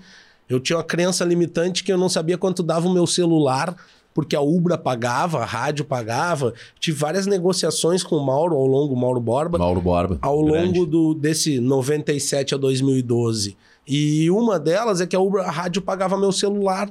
Aham. Outra delas era que eu podia fazer meus próprios eventos com a minha empresa que eu já tinha, que era um talão de notas. Mas Sim. eu fazia os meus eventos e tal, e complementava a minha renda com eventos que eu produzia por fora. Ah, ah, a gente trouxe os Titãs para fazer um show em Porto Alegre, e aí fomos fazer um show em Flores da Cunha junto. Aquele de. Flores da Cunha eu produzia, fazia, bababá, e ganhava minha grana no Boa, PF, entendeu? Boa, boa. Ah, aí o que aconteceu? Quando eu comecei a ser empresário, lá no início de 2012, que o Cris falou. É, 2011 inteiro, ele disse: Ah, não queria mais fazer o projeto Primeiro as Damas e tal, queria que tu cuidasse da minha carreira, piriri, pororós, vamos fazer o hospício. A gente fez oito espetáculos no John Bull, em oito meses, que, cara, a gente ganhava. No final do espetáculo, dava 100 reais pro Edu, 100 reais pro Cris, 100 reais pra mim e 50 pila pro Fabinho, que fazia o Mini Louco, que era um personagem. Uhum. A gente fez isso durante oito meses. E aí a gente começou a botar o Hospício Comedy na estrada. No final de 2011, a gente botou um espetáculo na Ubra, que foi o de Natal do Hospício Comedy. E do início de 2012 em diante até eu abrir em fevereiro, eh, foram, sei lá, umas 15 apresentações pelo interior. E em Juí, tava esgotado os ingressos, um teatro do Sesc pequenininho que tem lá em Juí. Eu tô parado na frente do teatro tal, tinha plaquinha de sold out, muita gente chegando e perguntando: tem ingresso, tem ingresso tal. E aí veio uma senhora, mano, encostou do meu lado e falou assim: Ô meu filho, eu tô vendo que tem um monte de gente aí pedindo ingresso. Eu tenho esses dois ingressos aqui, que é o meu e de uma amiga, e a minha amiga não vai vir, a minha filha tá aí dentro com o meu genro e eu vou. Eu vou te dar esses ingressos aí, vende pra quem tu quiser, que as pessoas estão pedindo. Eu não vou assistir isso aí. Isso aí é o nome de hospício, nem sei o que, que é. Minha, minha filha me trouxe. Eu tô com depressão, meu marido morreu, e eu, eu não vou ficar nisso aí, meu filho. aí eu falei pra ela assim: Minha senhora, eu faço uma parada na minha vida que chama exercício do tempo. Eu faço um efeito comparativo de tudo que eu já vivi com o que eu tenho para viver, com o que eu quero realizar, e eu sempre consigo entender que o tempo tá a meu favor. Duas horas não é o tempo que a senhora tá com depressão, não é o tempo que seu marido morreu, não é o tempo que. Nada. Sua filha tá ali dentro, ela lhe trouxe para que ela quer o seu bem. Entra lá, assiste. Eu lhe devolvo o dinheiro no final se a senhora não gostar. Eu vou estar aqui. Mas entra lá e assiste, dá essas duas horas para sua filha. Cara, ela entrou. Quando essa mulher saiu, ela beijava minha mão como se eu fosse um padre. É isso aí. É isso que eu acabei de te falar, irmão. Tipo assim, ela dizia pro meu filho: foi ele, foi ele, foi ele. É. Isso é o humor, isso. Aquelas duas horas me remeteram a tantas coisas boas que eu vivi com a minha família, que eu ouvia de Ari Toledo, Dercy Gonçalves, Juca Chaves no carro, indo pra Rui dos Ratos com a minha mãe e com meu pai, tipo. Cara, ali eu tive pra mim, me veio a imagem do Fetter falando na Henrigues, artistaria, produtora de humor do Rio Grande do Sul, bababá. Falei, caralho, vou focar na porra do humor e vou aqui. Porque quando eu abri e saí da rádio, eu achava que eu ia fazer de tudo. Ah, que eu ia vender comercial, que eu ia fazer ação em rádio, que eu ia blá blá blá blá. Porque eu tinha feito muita coisa, caía na minha mesa toda hora. Ah, ah, fechou um plano comercial com a Vivo e durante o mês de agosto tem que fazer cinco shows na Praça de Canela. Aí lá eu ia, um fim de semana acústicos e valvulados, outro Papas da Língua, outros Ultraman. Fiz muita parada de produção mesmo, de vagabundo chegar na minha frente. E até de eu chegar na frente do vice-reitor da UB, Leandro Becker. Porra, era um cara fantástico que Uhum. muito, muito faca na bota, pau na mesa, pá, né? mas honrava as calças que usava.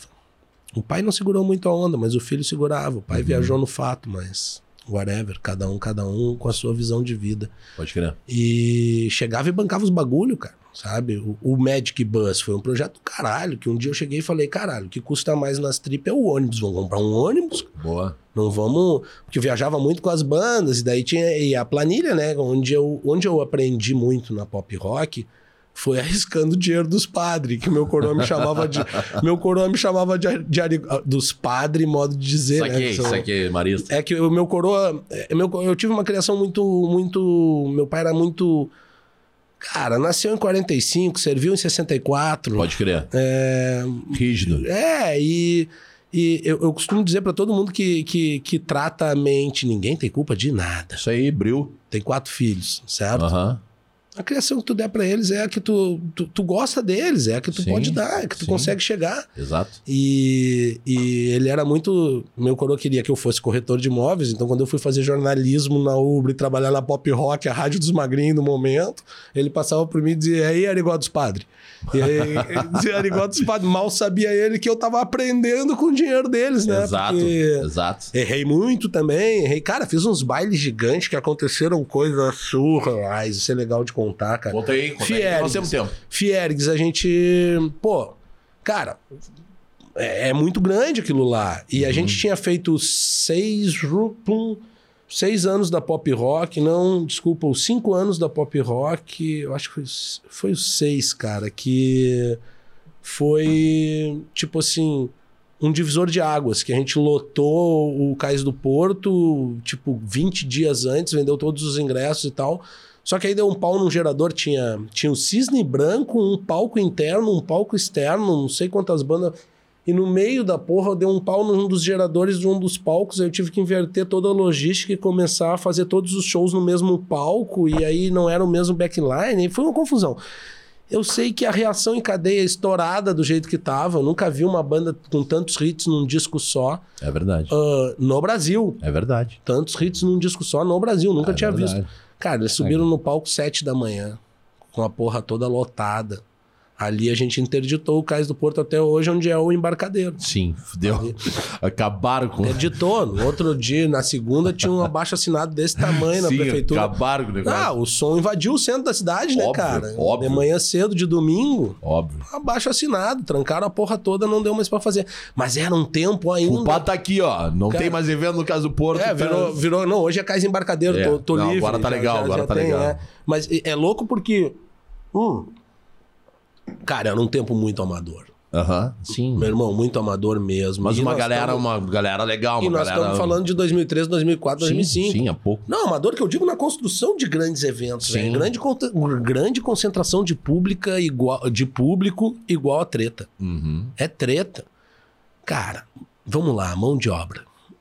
Sim, tem que ter uma galera, tem que ter uma equipe muito bem alinhada. 400 seguranças hoje É em Porto foda, Alegre. sei. Me arruma 400 seguranças É hoje em sinistro, Porto Alegre, é sinistro. treinado para grande concentração É de público. sinistro, é sinistro. Não É tem. sinistro. É sinistro. Não, eu te digo agora, não tem. Não, não tem, mas é, mas tem. Treinado para grande Treinado é concentração não, de Não vai ter daqui a público, 10 caralho. anos. Não Que alguém tem. tá preparando isso pra daqui a 10 anos, não vai. Não tem.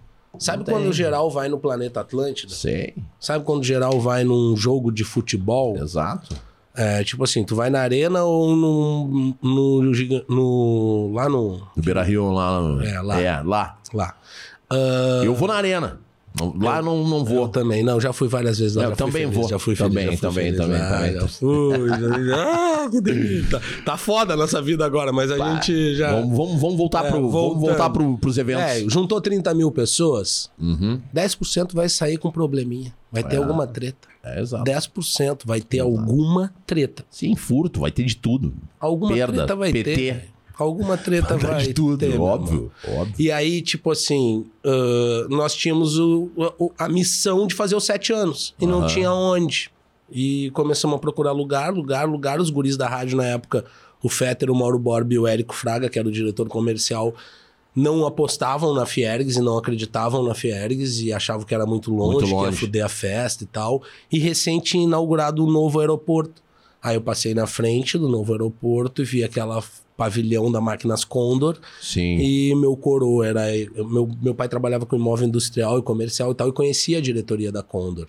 E aí eu entrei em contato com o Matias, que é o cara lá até hoje, que é o dono de meia Porto Alegre, o Matias. Aham. E aí falei com ele e tal, que ele era uma fábrica da Pirelli, onde hoje é o Pepsi, Pepsi on Stage. Stage, claro. Só que o Pepsi hoje é um terço do que eu usei. Sim. Eu usei todos os pavilhões, eu botei o palco pop, o palco rock e o palco Campo Minado, que era um programa de bandas gaúchas que tinha na rádio. Legal, um baita sacada, e a gente nome. fez um baile gigante para 13 mil pessoas. Tanto é que o Pepsi a capacidade é 7. Sim. E aí foi incrível, naquela época também foi muito difícil, PTC, SMAN, Brigada Militar, Infraero, caralho, para conseguir fazer no novo aeroporto na frente. Até Cara, Infraero. É, É, não, não, meu, não, tinha, foda. foi... Tanto é que a gente tinha um balão da Vivo que voava até dois metros de altura. Não rolou. Não, ficou lá, Ficou? ficou. Mas ali, até dois metros de altura no chão e tal, mas foi muito a fuder. Aí depois fomos pros oito anos da rádio, que aí, meu irmão, é, foi talvez o maior desafio esse primeiro evento na Fiergs. Também a Ivete Sangalo na Ubra foi um grande desafio, com Asa de Águia, Ivete Sangalo, é, Que ano? 42 mil pessoas. Porra. Velho, trocar 42 mil é dar. Puta que pariu. Os guris do Sul Folia fizeram junto com a gente. Isso foi. Ah, meu, foi muito a fuder. Foi um período assim que. Alguma realmente história que do caralho. Aprendi pra caralho com as planilhas e daí consegui abrir minha empresa e. tá aqui. Artistaria. É, hoje é a artistaria, a Tickets, o Porto Alegre Comedy Club, que acaba funcionando como duas empresas, porque o restaurante é o meio-dia, é outro business, é outra história. Delivery O é Severo? quase. É, não, é que assim, o Porto Alegre Comedy Club, ele é uma casa de shows de comédia, mas que de Sim. segunda a sábado serve almoço ao meio-dia. Sim. E aí almoço ao meio-dia com o cardápio da Severo Rango, Aham. que... Cara, que o Elinho criou pra nós. Aham. Essa é a real. Saquei, É, sei, sei. a gente, nós somos muito amigos e jogamos um futebol durante 18 anos, onde o Hélio cozinhou muito pra nós, fez muitas coisas pra nós lá e ali surgiu a ideia da Severo, ali Sim, eu foi pra gringa fazer curso de burger Sim. ali, o bagulho acompanhei desde o início. O É. Hélio é meu grande parceiro. A gente fez agora há pouco aí, quero agradecer também a galera todo. A do hamburgada, Severo. né? A Hamburgada. Servimos mil hambúrgueres embaixo do viaduto da Conceição. Uhum, Foi do uhum, caralho. uhum. O Hélio é um cara muito foda. É. O Hélio honra as calças que usa. Honra. Honra, sim. É muito fodido. E, e aí ele foi fazer o curso na gringa, lá no Gol Direito e tal. O Geraldo se juntou junto com ele com o Rô, que é o outro parceiro Lembro. dele. E o Rô e montaram a Severo Burger, que era ali na Marcelo Na Gama, Marcelo. que hoje é a central de delivery deles. Os primeiros molhos que o, Severo, que o, que o Hélio serviu, eu tinha na época eu come aí. Eu fazia uma mostarda de ketchup e uma, uma mostarda de. Mostarda de ketchup. Uma mostarda de bergamota e um ketchup de goiabada. E o Hélio comprava pra testar lá e ele tinha o meu rango afu com Aham, fetter. E, e era do caralho, me lembro. Eles filmaram até com a minha mostarda na época. O Fetter falou: Porra, que, que é isso aqui? Não sei o que é. E a gente conversou muito no início da Severo. Eu tinha o Pug na época também. E aí o Hélio, muito entusiasta: Meu, vou largar o direito, vou largar o direito. E eu, Meu, toca a ficha, que teu hambúrguer é do caralho. Tu, tu é um cara pra frente. E deu no que deu aí, né, meu? Ah, juntou com o Gegel e com o Rô, que foram dois caras também que, que foram a mão do bagulho junto com ele. Beijo pra vocês, rapaziada. É, Tamo é um- junto. São uns caras muito a fuder. E aí o Hélio lá no futebol, depois que. É, eles fizeram a Severo Burger, depois fizeram a Severo Garage, que daí Aham. entrou o Fetter na sociedade. E na época que eu tava com o projeto do Comedy, de. Porque. Quando é, que tu, quando é que veio a ideia do, do, do comedy? Ah, cara, quase que desde. Desde o início Desde do- o início, assim. A gente. Tive na cara do gol pra botar um no shopping total. Tive negociação com o Barra Shop. Tive negociação com o Parque Shopping de Canoas. O Cadu, que trabalhava lá no grupo Multiplus, gente boníssimo, parceirão da vida também. E. Cara, foi indo, foi indo, foi indo, foi indo e, e sempre dando na trave, sempre Aham. um impasse ou outro, alguma coisa Não era o acontecendo. momento. É, eu negociei com um cara de uma loja lá do Barra, ofereci uma grana, foi muito engraçado porque eu ofereci uma grana pra ele que ele me pediu o dobro e que pra fazer onde a gente tá hoje no e, e na época eu achei um desaforo. Eu falei: Certo. "Não, vai se fuder, velho, essa grana toda e tal". Mas eu meio que ia comprar um negócio de porteira fechada do cara, tá ligado? Aham. E, e, tipo assim, ia ser um comedy pra umas 100 pessoas, 120 no máximo. Aham. Hoje o nosso é de 250, tá operando com 170. Sei lá se um dia eu vou conseguir botar 250 de novo, Tomara, entendeu? tomara. Porque era um conceito voltado ao conceito comedy club existente mundo afora. Claro. A gente olhou muitos comedies, pesquisou muita coisa, fez tudo na ponta dos dedos, mano. Foi legal pra caralho. Só que era aquele comedy apinhado de gente, com todo mundo dando risada full, entregando um show com quente. Sim. É, tanto é que o nosso pacto, desde que a gente abriu o nosso comedy, é o seguinte: não tem show ruim no palco. Boa, Comediante ruim não vai subir. boa. É, pô, vagabundo foi lá, deu uma grana pra rir e aí Claro, não vai rir? Claro, claro. Não, né? Sair torto. Mas, cara, nós somos muito felizes com o resultado que o comedy atingiu até agora. Aham. Claro que, porra, com a pandemia nos arregaçou no meio. Eu tava falando antes aí, essa grana que o cara me pediu o dobro, eu gastei 10 mil reais a mais da minha parte que eu investi no comedy. Boa. Eu poderia ter comprado lá sozinho, Aham. e lá quando eu tava achando que era um desaforo essa grana, era só 10 mil a mais. Sim. Por que, que eu tô falando só? Porque um dia eu e o Ventura tava dando uma banda e aí a gente passou atrás ali do comedy. É, tinha, eu tinha brochado muito porque tinha dado errado lá com o Shopping Total e era, tava meio. em- enfim. E aí o Ventura, uma amiga minha, minha da minha esposa, falou: Bah, olha só, eu quero mostrar uma loja pra vocês, tem que ser aqui. Pai, ela é muito ativada, ela é arquiteta e tal. Aham. E tem que ser aqui, bibibi, bobobós. E eu falei, caralho, esse pico é foda. Vale, é do caralho. É muito bala. E o Royster tava alucinante naquela Sim. época e tal. Sim. E aí eu falei, caralho, tem que ser aqui. E aí, E é a hora. E aí o Ventura veio, a gente deu uma banda ali atrás e eu mostrei, nós estávamos na rua de trás, estacionado, conversando. E ele falou assim: ladrão, tu acha que vai dar quanto? Eu falei, bah, Ventes, eu não tenho ideia, mano. Não tenho ideia, nunca entrei numa obra na minha vida, nunca. Pode crer. Tá, mas sei lá, velho, estourando. Largou na tua, largou na tua É, eu resposta. falei, bah, Ventes, acho que nós quatro, porque éramos eu, ele, o Afonso e o Nando. Aham. E eu falei, bah, cara, nós quatro. Olha, brother, acho que vai dar X. Aí ele falou, não, então vamos convencer os moleque. Vamos convencer os moleque. Aí a gente foi falar com o Afonso e Nando. Até hoje eu e o Afonso a gente tem uma meio que. É uma espécie de brincadeira dizendo a verdade, tá ligado? Que é tipo assim, porque, cara, a gente. Pra ter uma ideia, a gente montou ele em. em- levou sete meses de obra. Foi um tendel. Deu exatamente o dobro do que eu tinha cantado ali, Uhum. mais a entrada do Fetter, que botou o mesmo valor de grana, entendeu? Aham, de- então teria sido, cara, mais do que o dobro de erro, tá Sim, ligado? Sim. É tipo 100 deu 220. Pode crer. Entendeu? Mas aí o que aconteceu? É, daí por diante, entre fazer a obra e inaugurar, levou sete meses e a gente inaugurou 29 de maio. Uhum. Nós estávamos muito bem até março de 2020, tínhamos em quase um ano buscado 10% do, Do investimento. investimento. Puta que pariu. Só que ali em diante nós iríamos fazer um, um. Cara, eu tava achando que março ia ser meu melhor mês profissional da vida. Saquei. Tava achando que. Voltei dia 8 de março com o Nando de Salvador. Felizão da vida. Já, já tava começando o zoom, zoom, zoom do coronavírus, do não sei o quê. A Sim, gente não tinha março. nem noção da força disso. Não, não, eu digo. Fevereiro. É, é, antes. é, então, março, eu voltei desse show de Salvador com o Nando, fazendo stories debochando das pessoas que estavam de máscara dentro do avião. Sim. Eu debochei. Sim. Falando que a dengue matava muito mais, que não sei o quê. Eu Sim. debochei neste Sim. período. Sim. Me arrependo amargamente. Meu, dia 3 de março eu desci no aeroporto em Porto Alegre, ah, voltando de São Paulo. Eu me lembro que tinha um. e Estavam falando sobre o vírus na Coreia, na, na China. Logo quando começaram a falar do vírus. E eu me lembro que eu desci no aeroporto, velho, e tinha assim, ó, um- uns 20 orientais de máscara. E eu falei, puta que pariu, essa porra chegou aqui. Meu, na outra semana eu fui pra dentro de casa e fiquei seis meses dentro de É. casa. E, e sabe o que, que é o mais louco, velho? O Fabiano Cambota, um dos top 5. Aham. Top 5 pra mim. Aham. É. Incrível, me bota pra rir pra caralho. Ele até diz: Não, mas é a cara do meu público, né, Baixo? Porque é tudo cinquentão, sessentão. Ah, cara, eu fiz um show com ele no Teatro São Pedro, dia 20 de janeiro de 2020. Já tava o zoom, zoom, zoom. Uhum. E eu falei pra minha mulher: será que pode acontecer alguma coisa de grave, de. A gente ter que parar de fazer show?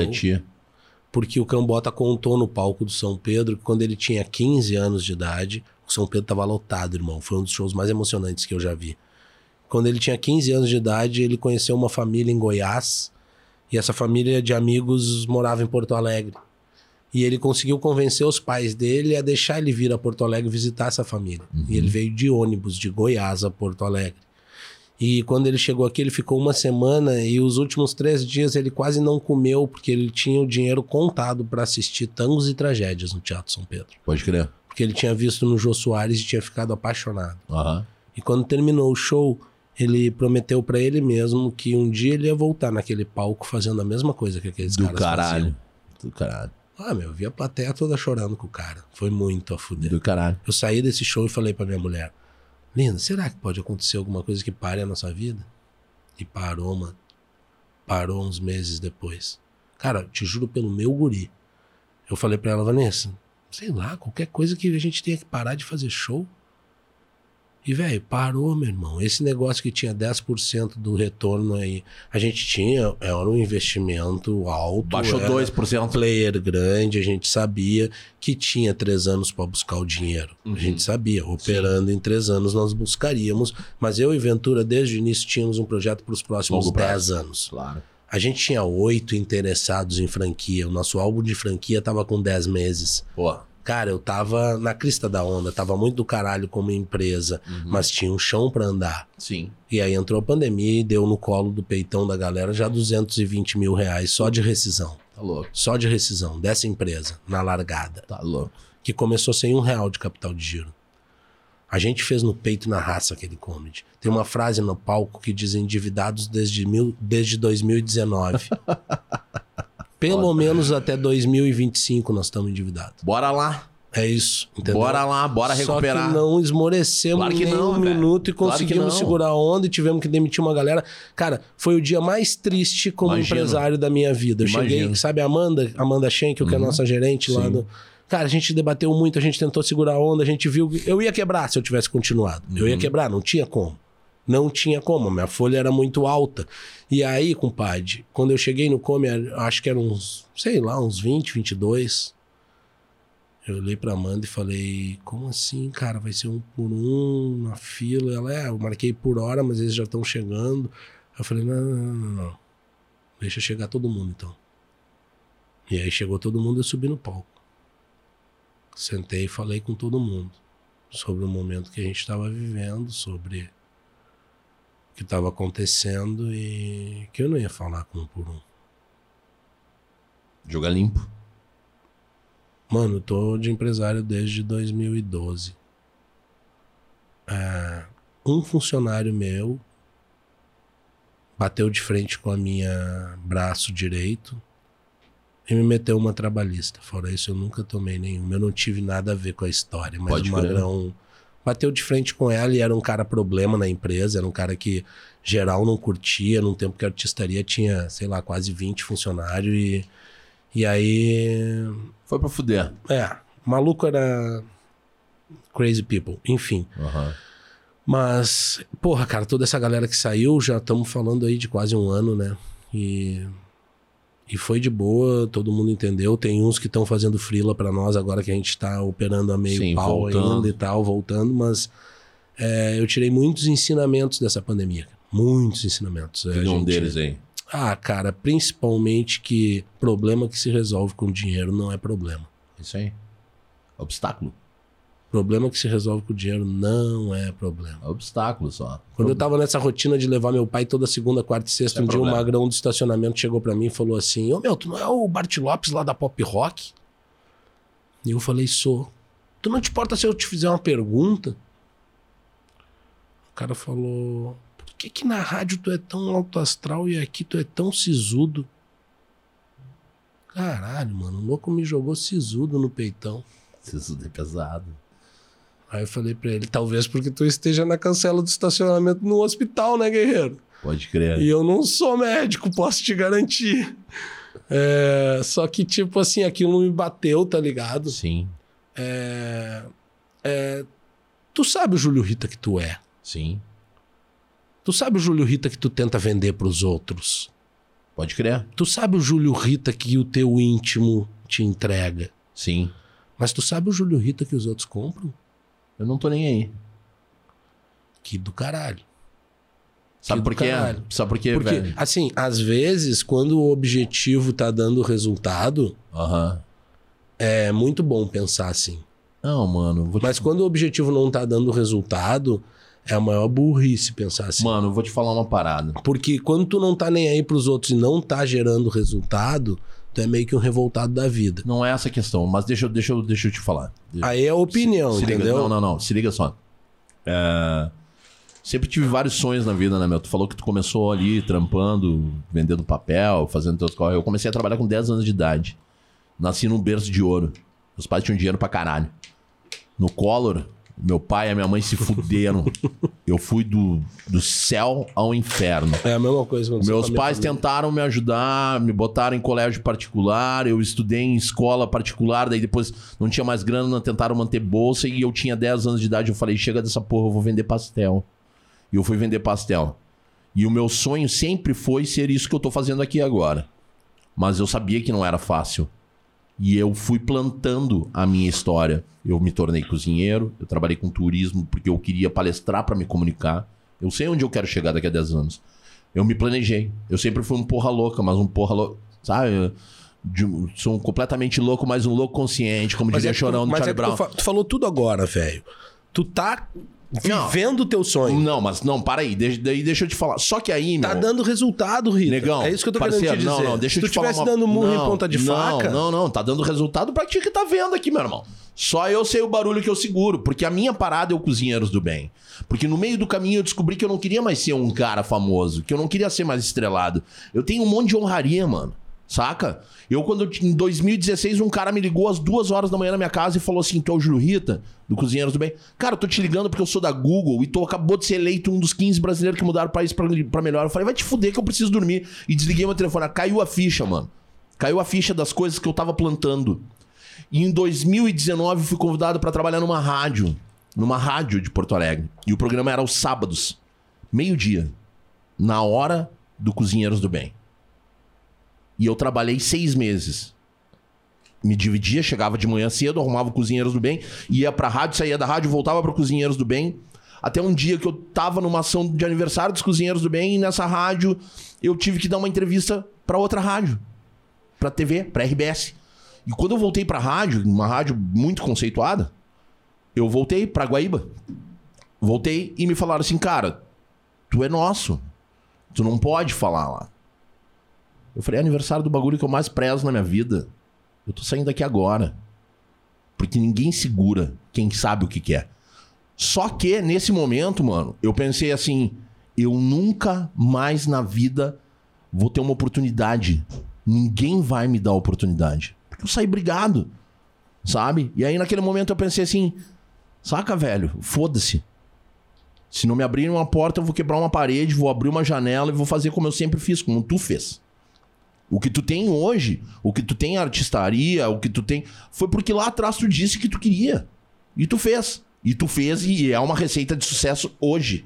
Foi uma receita de sucesso durante muitos anos. Mas quando a gente, cara, quando as pessoas não acreditam em ti, mas tu acredita, por mais que tu tenha culhão, por mais que tu honre as tuas calças, eu nunca prejudiquei uma gota de um suor de um trabalhador. Entendeu? E eu a vida inteira fui criticado. Porque, porra, sabe como é que é? Hater não existe agora de rede social. Sempre teve um cara, quando tu tava na pop rock, eu tenho certeza que tinha 100 mil neguinhos querendo puxar teu tapete. Cara, dizendo que, fazia, que faria melhor. Que faria melhor. Que, mas ah, é fa... fácil mas, isso, Mas falar, falar, é porra, fácil. até papagaio fala. É fácil, vencer. Só que, cara, só que é o seguinte, sucesso tá atrelado ao quê? A gente tava falando sobre isso antes. A tu estar num grande meio de comunicação ou tu deitar tua cabeça de noite, como eu deito todos os dias. Eu durmo pouco. Eu durmo duas da manhã, acordo às cinco da manhã. Todos os dias, mano. Quer que eu te diga qual é a minha referência de sucesso?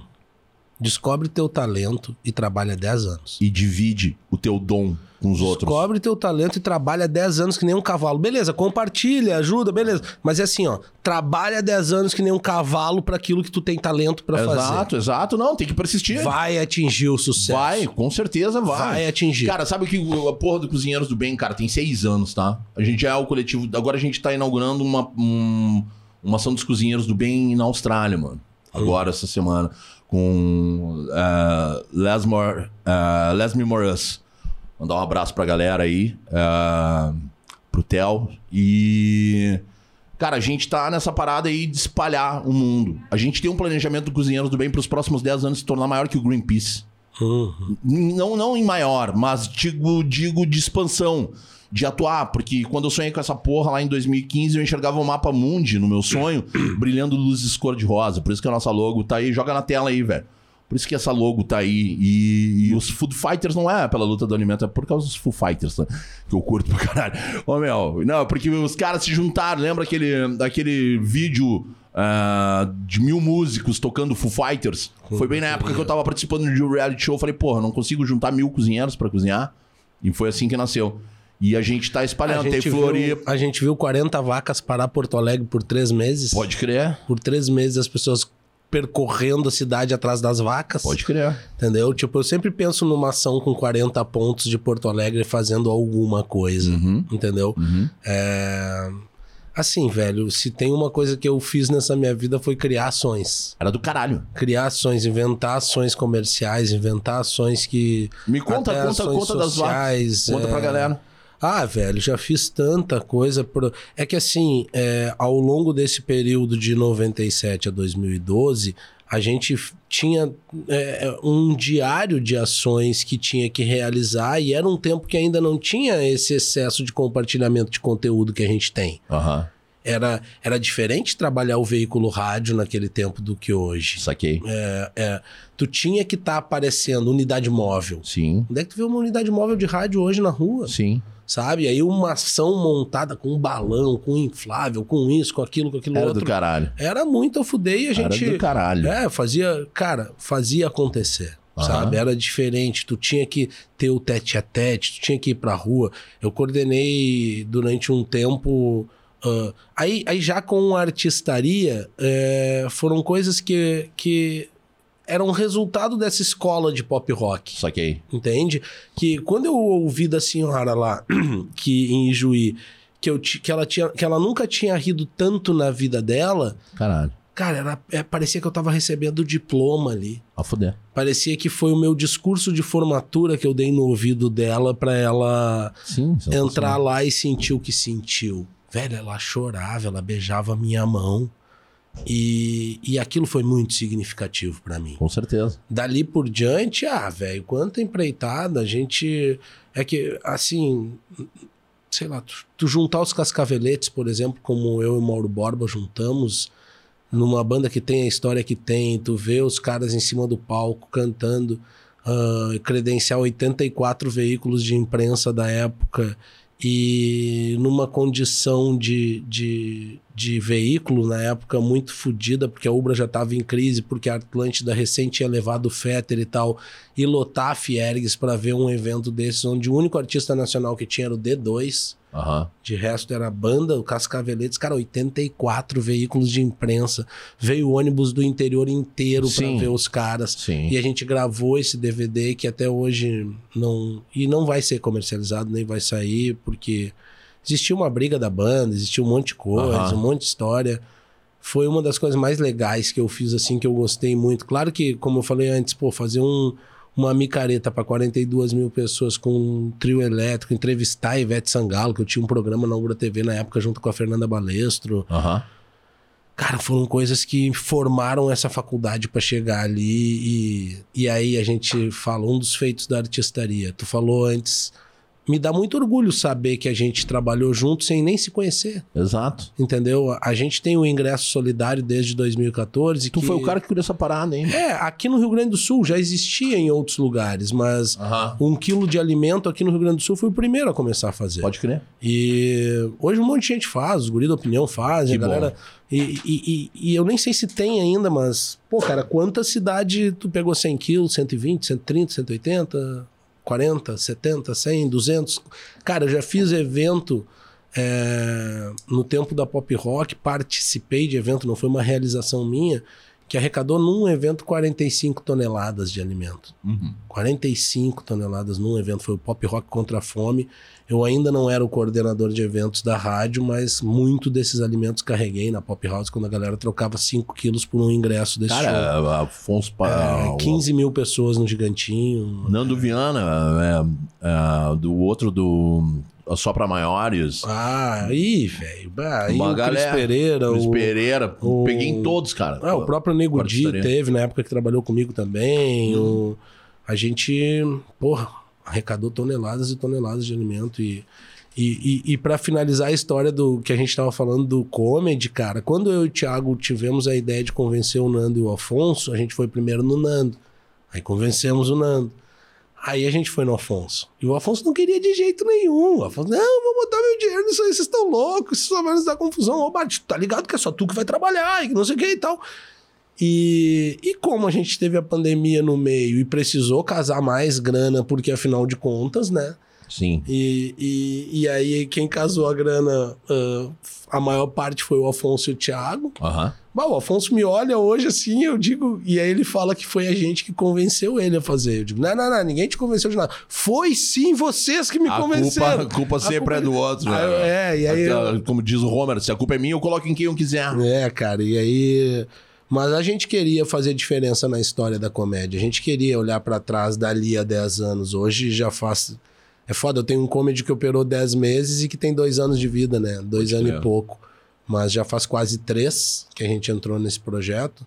E todos os interessados se esvaíram, Uhum. pandemia. Claro. E agora tem uns dois ou três aí querendo que a gente faça a parada acontecer. Vamos ver. é, Eu pretendo que. Eu pretendo não, eu acredito muito que já 22 e, 20, é, 22 e 23 vão nos dar o que 20 e 21 nos tiraram. Tomara, tamo aí e no que o Na Lata tiver disposto e. Como humanidade, e- como e comédia, porta aberta, como irmão. produção, como tudo. A gente no que, vai. no que vai puder, evoluir. no que puder te ajudar, a gente tá junto aí. Outra coisa também, porra, Thiago Ventura, maior referência pra mim.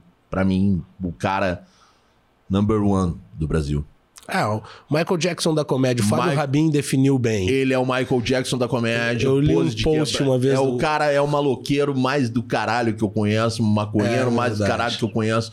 Te curto muito, velho. Quero Gente ver tu boníssima. sentado aqui. Quero tu sentado aqui porque tu é um ser humano do caralho, em primeiro lugar. Cara, tu falou Quero tudo. sentado aqui. Eu não Ser sei qual, humano, qual a tua ser humano. relação com o Thiago, mas hoje, ca- cara, antes de entrar aqui, eu cheguei mais cedo Uhum. e eu fiz um post sobre o Só Agradece, que é o livro dele que saiu agora, Eu referente ao show. Mas conta que aí. ele me, me falou desse projeto há bastante tempo e me convidou para escrever uma página desse livro. Caralho. E eu não sabia como ia ser o livro, nem nada. Comecei o projeto, escrevi essa página e recebi o livro em casa. E, velho, eu escrevi exatamente isso. Eu conheço uma pá de gente fora da curva. Pode crer. Uma galera fora da curva. Só que o Thiago é o fora da curva que eu conheço que mais se preocupa em erguer os outros. Pode crer. O cara Sim. que mais abriu os braços e botou os brother na volta. É isso aí. E os dele, quem é dele, os dele, velho, tem um leão por eles, tá ligado? Mas é o leão por eles. É um cara que tem muita representatividade na evolução do stand-up nos últimos 10 anos. É um cara que trabalhou feito um cavalo que saiu do nada, que hoje tá na baixadeira, que tá por merecimento e a junção de talento e trabalho Isso aí. resultando no que tá todo mundo vendo. O Rabin fez um post sobre ele uma vez e falou: é o Michael Jackson da comédia. Cola junto, cola junto aí, ladrão. Quero ver tu sentado aqui comigo pra gente trocar essa ideia aí. Tá feito o convite, Tiagão. Seguinte, maluco, tu tava falando ali, né, da, da, da senhorinha e tal, que tu... Cara, a risada aumenta a dopamina, tá ligado, né? Uhum. E, e tem uma frase, cara, até, até, até puxei aqui do Paulo Gustavo, tá? O humor salva, transforma, alivia, cura, traz esperança para a vida da gente.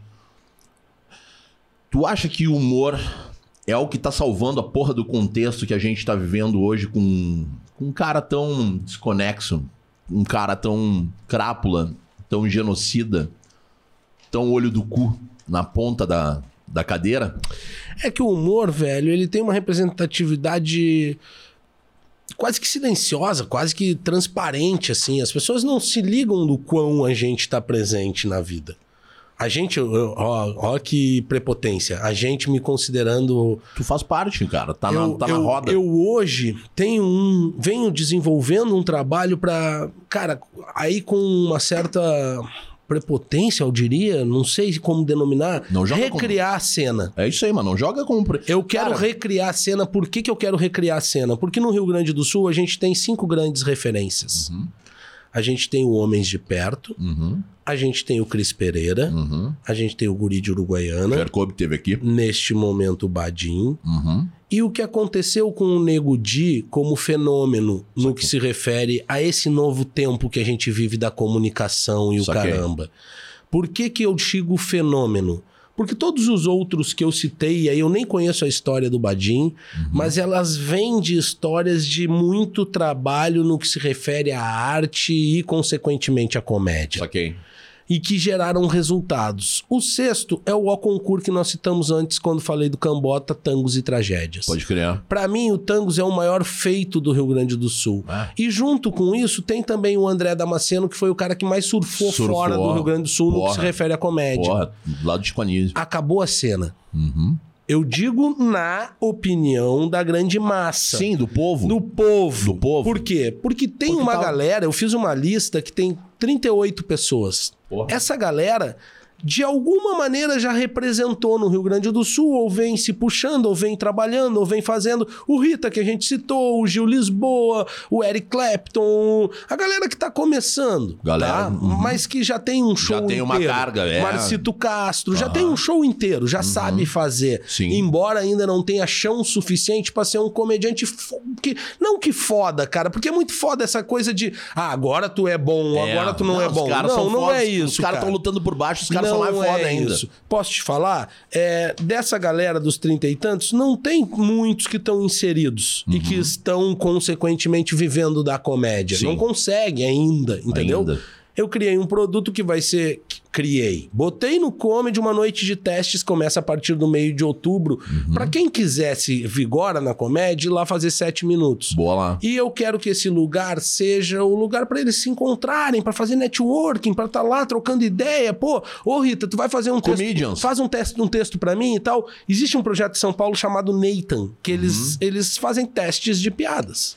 Então, se eu tenho um elenco ali toda noite com sete cabeças, ou com oito cabeças, ou com dez cabeças, testando oito minutos ou sete minutos, eu tenho uma noite de comédia do Rio Grande do Sul. Exato. E possibilitar, né? E que geral vai estar Oportunizar. ali compartilhando, conversando e tentando fazer a coisa evoluir cada vez mais. Oportunizar. Eu acho que essa é a grande sacada, velho. Boa, Entende? velho. Boa. De tu te posicionar a favor do teu mercado, seja ele qual for. Boa. E aí, respondendo a tua pergunta, cara, o humor existe desde que a gente tá aqui, como eu te falei, minhas referências são indo de Passat pra Rui dos Ratos ouvindo a fita do Ari Toledo. Pode crer. Que naquele tempo os pais não se preocupavam com o que os filhos estavam ouvindo. Não, eu tava lá entendeu? atrás escutando no naquele Carmanguia. tempo, naquele Aham. tempo dentro de umas, porque hoje tem muito pai aí de criança de 4, 5 anos falando merda na frente das crianças, achando que não, é pequenininho, não tá sabendo, não tá ouvindo. Deixa assim, e pá. E tá criando o filho, porque o vagabundo não se liga que não é o que manda, é o que faz na frente do filho. Com certeza. É o que faz. cara, certeza. ontem eu vi uma cena brutal na TV, cara, do maluco que foi entrar numa esquina assim, o, Deu a ré. o piá tava de bicicleta. Deu uma ré. E aí o pai se meteu na frente. Tocou uma lata.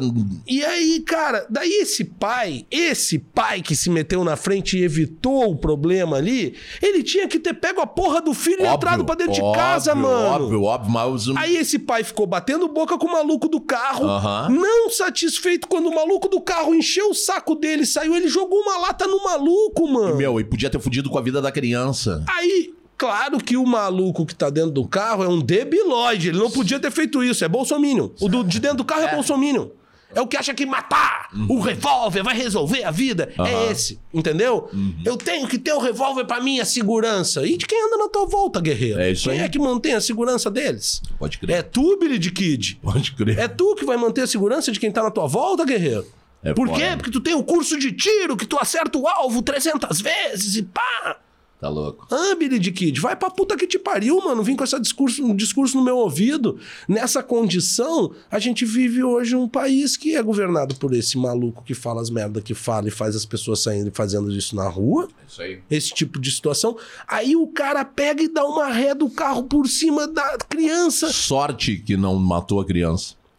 Sabe de quem que é a culpa dessa criança tá tendo aquele pai ali desse jeito? Da condição social do nosso país. Exatamente. Exatamente. Sabe de quem que é a culpa do maluco ter dado aquela ré que deu?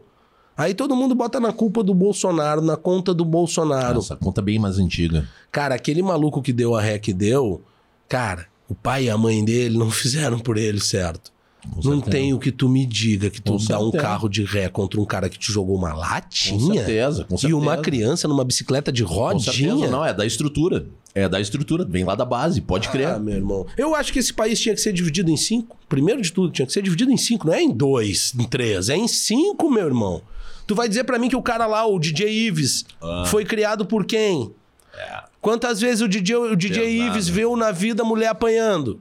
Pesado. Quantas vezes ele ouviu vovô, tio, bisavô, pai, os caralhos se vangloriando que deu porrada na mulher? Pode crer. Esse maluco tem que ser tratado de um jeito diferente, meu irmão. A Exato. lei pra ele tem que ser bem mais ferrenha, no estado dele bem pior. E tem que sim botar. Cara, tem que ser prisão de 40 anos. Cara, Por posso- quê? Porque há 20 anos tu vê isso acontecer no teu estado. Os vagabundos cagam as minas a pau, os vagabundos não respeitam as minas. É foda. O cara teve a capacidade de tentar explicar. É. Entendeu? Não é o mesmo país. Sabe qual é o principal problema do país, Ju? É o tamanho. O Brasil tem 220 milhões. Vamos juntar a raça que Dimensão tá aí. continental, Vam-. Vamos juntar a raça que tá aí. Tem 5, 6 aí? É isso aí. Vamos organizar uma treta? Vamos sacanear alguém? Vamos lesar os loucos do próximo? Qual é o estúdio aqui que dá mais concorrência pros guri?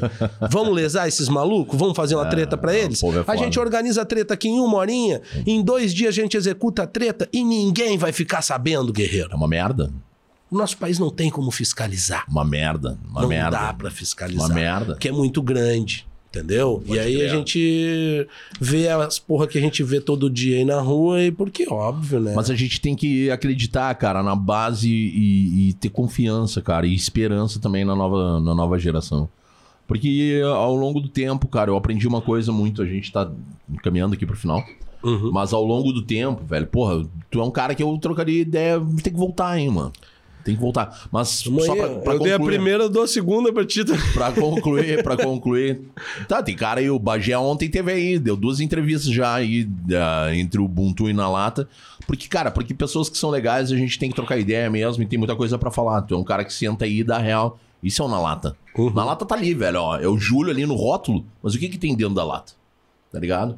Vamos espremer essas latas aí. Vamos fazer a galera falar. Tem- e aqui é a liberdade, velho. Aqui tu tem liberdade. Aquela câmera ali é só tua. Só tua. Só que aquilo ali é um canhão, é uma bazuca.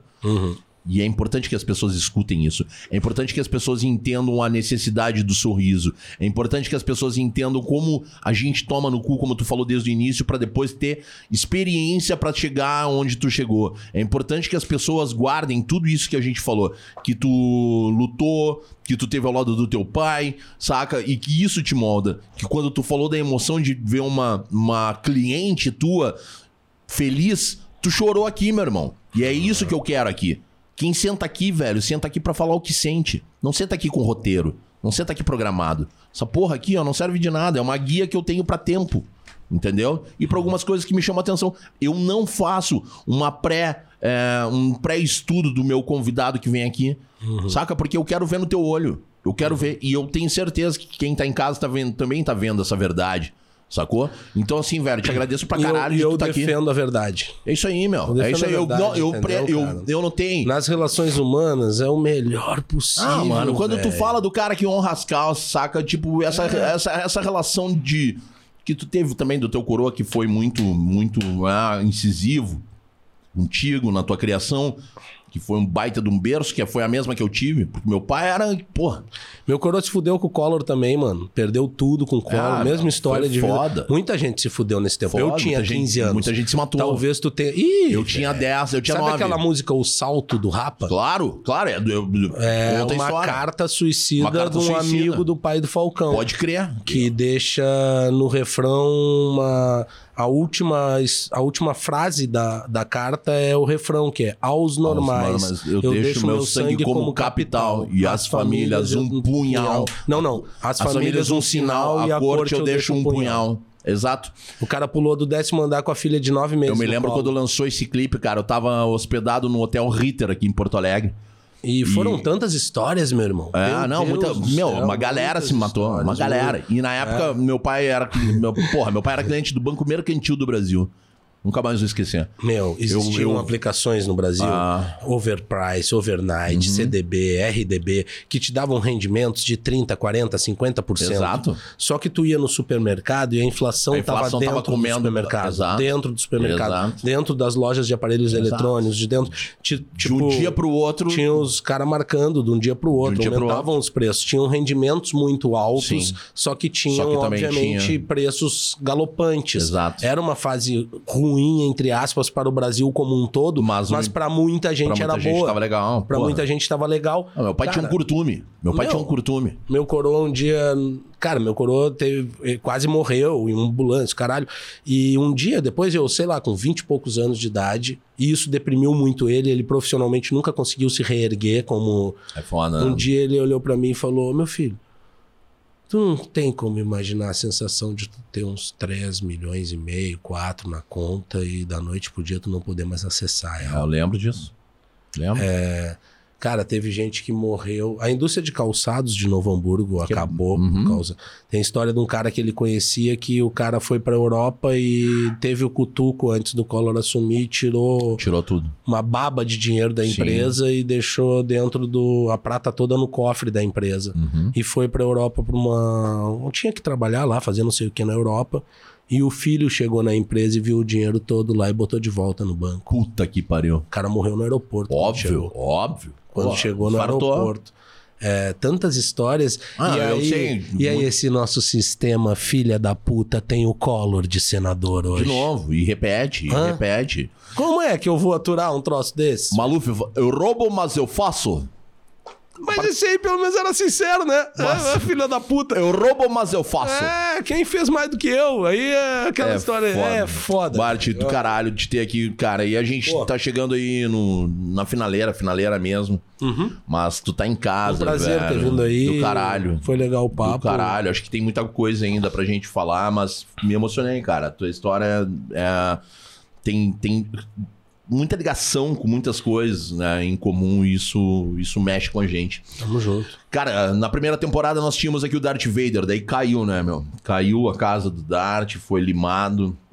e aí a gente puxou o tapete dele e agora a gente tá numa onda meio meio sustentável aqui com o Lucille, que é o taco do Breaking Bad. A gente tem essa espada aqui também e temos uns cartões, cara, né, para quem é uh, para quem curte levantar o cartão, ou para quem gosta de bater o cartão, a gente tem aqui também. Então, eu quero que tu escolha um desses três. Um desses três. Ou cartão.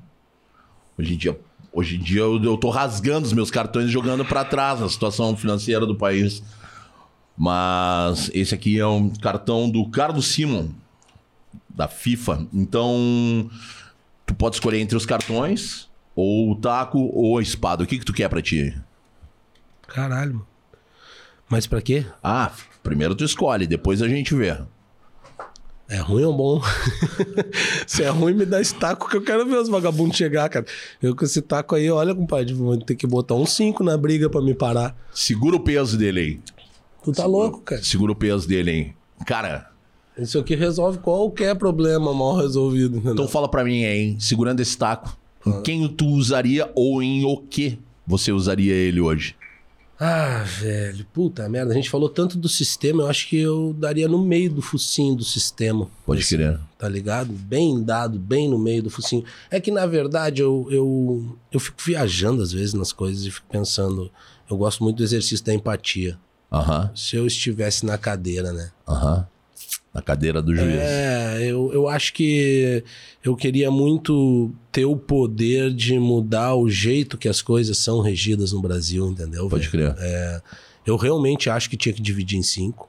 Eu realmente acho, ah, mas daí um estado tal vai pagar o PIB. Vai, vai pagar o PIB. Pode crer. Vai pagar, velho. Vai sustentar os outros lá que não. É, é, o que tem. Já é assim hoje, cara. Sim. Só sim. que. A criar, divisão, a divisão é, é muito... criar leis distritais, voltar para a primeira infância, se preocupar com a educação desse país, as pessoas entenderem que o sistema não pode ser mais forte do que uma das maiores riquezas naturais do mundo. Exato. Ah, não pode ser mais forte do que tudo que a gente tem aqui como representatividade de povo, de nação, de, de condição mesmo para poder estar tá virando uma grande potência. Uhum. Meu sonho era ver o Brasil uma grande potência. Porra, mas é um país Entendeu? onde tudo que se planta se colhe, é, né, cara, parceiro? A gente, a gente hoje tem uma vida muito aquém do que podia ter aqui no Brasil, cara. Eu acho que tinha que ser muito diferente. E aí eu tiraria o sistema. Eu Pode tiraria o Congresso Nacional, eu tiraria esse modelo de político que tem aqui, eu estabeleceria, fundamentado no modelo americano, tem dois partidos. Cara, é... sabe o Joesley Batista? Uhum aquele filho da puta, uhum. que não tinha um pinto para dar água quando o Lula assumiu e hoje uhum. é um uhum. dos 30 mais ricos do país. Uhum. Esse maluco defende há muito tempo que não tem esquerda e direita. Uhum. Sabe para quem que tem esquerda e direita? Para nós. Gado. Gado. Sabe a expressão gado? Ela uhum. serve tanto pro cara que tá com a bandeira do PT na rua quanto que tá com a do Bolsonaro. Com a do Bolsonaro, exato. Ela serve para os dois. Uhum. Por quê? Porque eles nos querem assim, brigando entre nós, brigando entre os nossos, Exato. brigando com um parente, com um amigo, com um irmão, com um primo. Eles querem isso porque enquanto existir essa briga, eles existem. Exato. Eles exato, existem. Exato. Sabe qual é a coisa que. E uma terceira via não é bem-vinda nesse meio. Sabe qual é a coisa que eu mais achei mais a fuder de todas? Mais a fuder de todas foi a quantidade de votos que não foram às urnas. É, aí, aí é, outra, é. uma conversa com outro Não, momento. mas aí é o que tá mostrando, porra... Tá... Não foram é o despertar, urnas. Foi a maior de todas da história. É o despertar, velho. É, é o despertar isso. e ele tá chegando então dali. Sim, dali, sistema, dali. bem no meio do sistema, entendeu? Na Imagina, tampinha. Tu tá louco, velho. Bem dado. Tinha que ser diferente. Tinha Tamo junto, diferente. meu irmão. Bart. Imagina que a Fuder pegar em cada um desses cinco lugares as 100 pessoas mais importantes desses cinco lugares. Representatividade? Os caras que têm uma. Sei lá, velho. Ah, no Rio de Janeiro, porra, o. Tô aqui viajando. O Faustão tem um. Ele é Uhum. Beleza, Unânime. ok. Ah, o, no Rio Grande do Sul, o Johan Peter, dono da Gerdau, Pode crer. ou não sei quem, não sei quem tá. Tem esses 100 aqui, vamos fazer um plebiscito, uma votação, o que quer que seja. São esses 100 aqui. Esses tem que dar a cara para bater. Agora, vou, agora vou, vou dar uma bugada aí nesse teu pensamento de divisão. Esses dias eu escrevi sobre isso e eu acredito muito nisso. Começou a dar errado quando criaram as fronteiras. Começou a dar errado quando dividiram as línguas. Começou a dar errado quando disseram que um tem mais poder que o outro. Eu acredito numa palavra de origem africana que é Ubuntu. Ubuntu é uma consciência de espírito coletivo. De entender que sou o que sou porque somos todos nós essa consciência de espírito coletivo que me move. O que, que o Corona veio fazer aqui, irmão? Exatamente. Faz, mostrar isso mostrar que mundo. não adianta tu ter porra nenhuma de grana, não adianta tu ter o poder que for se tu não consegue dar um abraço em quem tu ama. Vou te mandar o vídeo do Cabala. Manda, manda, manda. Não, cara, eu, assim, o Cabala, eu li o, o Cabala e, e, e estudo profundamente as sete leis herméticas, uhum. né? Um, alguns livros da veio nos mostrar que profecia celestina, idênticos. Profecia celestina, tem muita coisa oculta que não se fala e que se diz não ser permitido falar, que eu tô cagando pro lance, mas eu, mas que fique registrado isso e salve aqui. É, a gente precisa mudar esse sistema dessa forma e transformar no Ubuntu. Porque enquanto a dor de um irmão não me fizer sofrer, eu não vou ter responsabilidade social, eu não vou ter é, empatia, não vou ter porra nenhuma disso. Então a gente precisa começar a reavaliar o que realmente tem valor. A gente tem grana, a gente tem tudo, e aí? Vai abraçar. Eu fiquei. Eu fiquei três meses sem poder dar um abraço na minha filha. Sabe? Numa das minhas filhas. Porque até hoje, tem uma das minhas filhas que até hoje saiu agora de casa, primeira semana, que era uma das líderes das ações dos Cozinheiros do Bem, a Ju. Beijo, Ju. Beijo, filha. Voltou agora, depois de tomar a primeira vacina. É uma guria que está estudando medicina, estudando vestibular para fazer medicina, porque quer trabalhar nos Médicos Sem Fronteiras. Esse valor que a gente tem que passar para essa geração que está voltando aí, que vai colar aí, sabe? E que só assim a gente vai conseguir mudar a porra toda. Entendeu? É, é, o que eu disse, Bart. O que, que a gente. Tu falou o que, que é riqueza. Riqueza para mim não é o que eu preciso ter para ser feliz, mas é o que eu não preciso ter para ser feliz. E é nesse caminho que a gente anda. Mano, do caralho te receber aqui. Tamo junto, muito tá ligado? E vamos convite. lá, vamos estourar o Poa Comedy. É. Vamos cons... Cara, consumam comédia. É Sigam as redes do Poa Comedy Club que tá aqui embaixo. Apoiem a cena local visualizem, compartilhem, comentem nos posts nas redes sociais dos artistas locais e da galera de fora também, porque esses caras foram os que nos salvaram durante a pandemia. Se tu tá em pé aí, se tu tá de boa, se tu tem ainda um pouco de sanidade mental, agradeça a música, agradeça a arte, que foi uma galera que passou um perrengue. Quero e também... se tu é da cidade de Porto Alegre, do estado do Rio Grande do Sul, de Santa Catarina, de qualquer lugar desse Brasil, valoriza a comédia local Exato. Valoriza Não, a comédia não. local, vai lá fazer com que essa galera consiga viver de comédia. A partir de 16 de outubro, se eu não me engano, se não me falha a memória, toda segunda-feira no Porto Alegre Comedy Club vai ter comédia com a galera local. É o segunda chance, vai custar 20 pilinha e é só chegar. Tá de barbada. E, inclusive, agora quero deixar pra vocês aqui, a gente tá encerrando. Valeu, Bart, obrigado. Tamo junto, tá em casa. Obrigadão. Galera, vocês agora que estão acompanhando aqui vão assistir mais um papo com o nosso querido Alex Zahan e deixar aqui registrada a minha homenagem a um dos maiores humoristas da atualidade que tem pra mim daqui de Porto Alegre, que é o cara que tá comigo e eu vou rasgar seda sempre pro teu lado. E vai estar lá no palco do comedy, Vai estar né, lá no? Poa Comedy. Rafa, Rita, te amo. Tamo junto, meu irmão. Chega junto, Alex. Dali. Eu não amo tanto assim. Fala, ouvinte. Eu sou o Alex Zahan e eu tô aqui pra dar um resumo pra ti, velho. Tu que não viu a entrevista lá no YouTube, velho. Hoje com o Bart Lopes. Júlio Rito entrevistou esse cara, o Bart Lopes, que é um produtor de comédia aqui de Porto Alegre, velho. E eu escutei a entrevista, velho. E eu só tenho uma coisa pra te dizer, velho. Fuja desse magrão, velho. Velho, o Magrão tá endividado desde 2019. E estampou ainda na cara dura o negócio dele assim, ó. Estão endividados. Velho, essas pintas aí que devem pra agiota, velho. Mas esses aí eu não. Ah, esses aí eu não. Não. Não. Até porque teve uma frase, né, velho, que ele falou no programa, né, meu? Que problema que se resolve com dinheiro não é um problema. Eu não tenho problema, então, né, velho? Então não temos. É o seguinte, velho. eles- Eu vou resumir pra ti, ó. O que, que foi o bate-papo deles aqui, velho. Teve bate-papo, eles contou a vida dele, né? O cara, ele é, produz pessoa, né? Ele produz, ele produz pessoa, né? Ele produz pessoa, parece.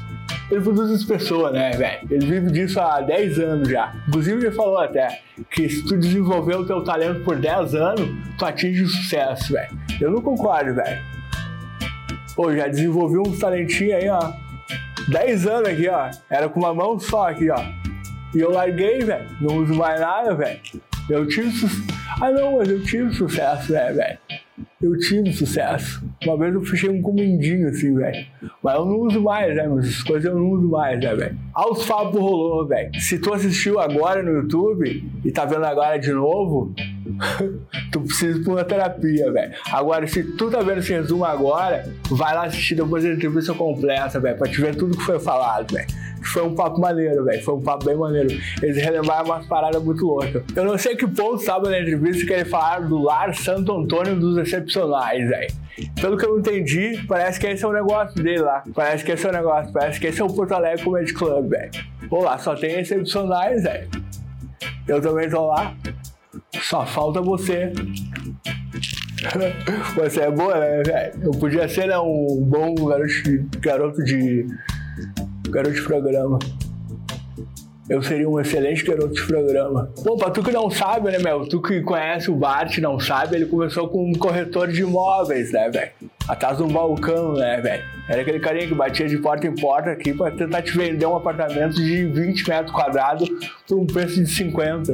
Ele é baita milhão, velho. Ah, o Bart é um avião, velho. Eu comprei dele uma vez numa kitnet achando que era uma cobertura. Mano, tem muita coisa do Bart que tu não sabe, velho. Ele curte astrologia. Hoje o cara tá cuidando da saúde também. Tá escrevendo um roteiro que falou que talvez vire um filme. O cara é maluco das ideias, velho. Maluco das ideias. Tava olhando a pop rock já, produziu uma banda de rock, era os Cascavaletes. Ele começou lá. A banda já existia, ele pegou a banda. O que, é que aconteceu depois com a banda? Não, tô brincando. A banda foi, velho. A banda, a banda. Onde é que tá, velho? A banda. O que, que aconteceu com os caras? Altas Produção fez esse cara já, meu. Produziu uns 10 anos da pop rock num saguão gigantesco, que deu uma loucuragem. Contou ele aqui pro Júlio que deu uma loucuragem. Eles começaram a contar disso daí e inevitavelmente aconteceu o inevitável. Caíram pra política. Porra, é normal, né, velho? Todo mundo fala de política, né, velho? Eu não vou falar, velho. Eu não uso mais essas coisas. Então, tu que tá curioso para lá assistir, vai lá, te gruda lá no canal do YouTube, na lata, te inscreve, deixa teu like e vai lá curtir essa super entrevista. Duas palavrinhas pra ti, não use mais nada. Segunda palavrinha pra ti, doe pro Cozinheiros do Bem. Eu sou Alex Zerran e esse foi o resumo do programa na lata. É nóis dançando no giro flex. Dançando no giro. Dançando no giro flex. Dançando no giro. Oh, oh, oh, o homens, oh, oh, o os oh, oh, o os.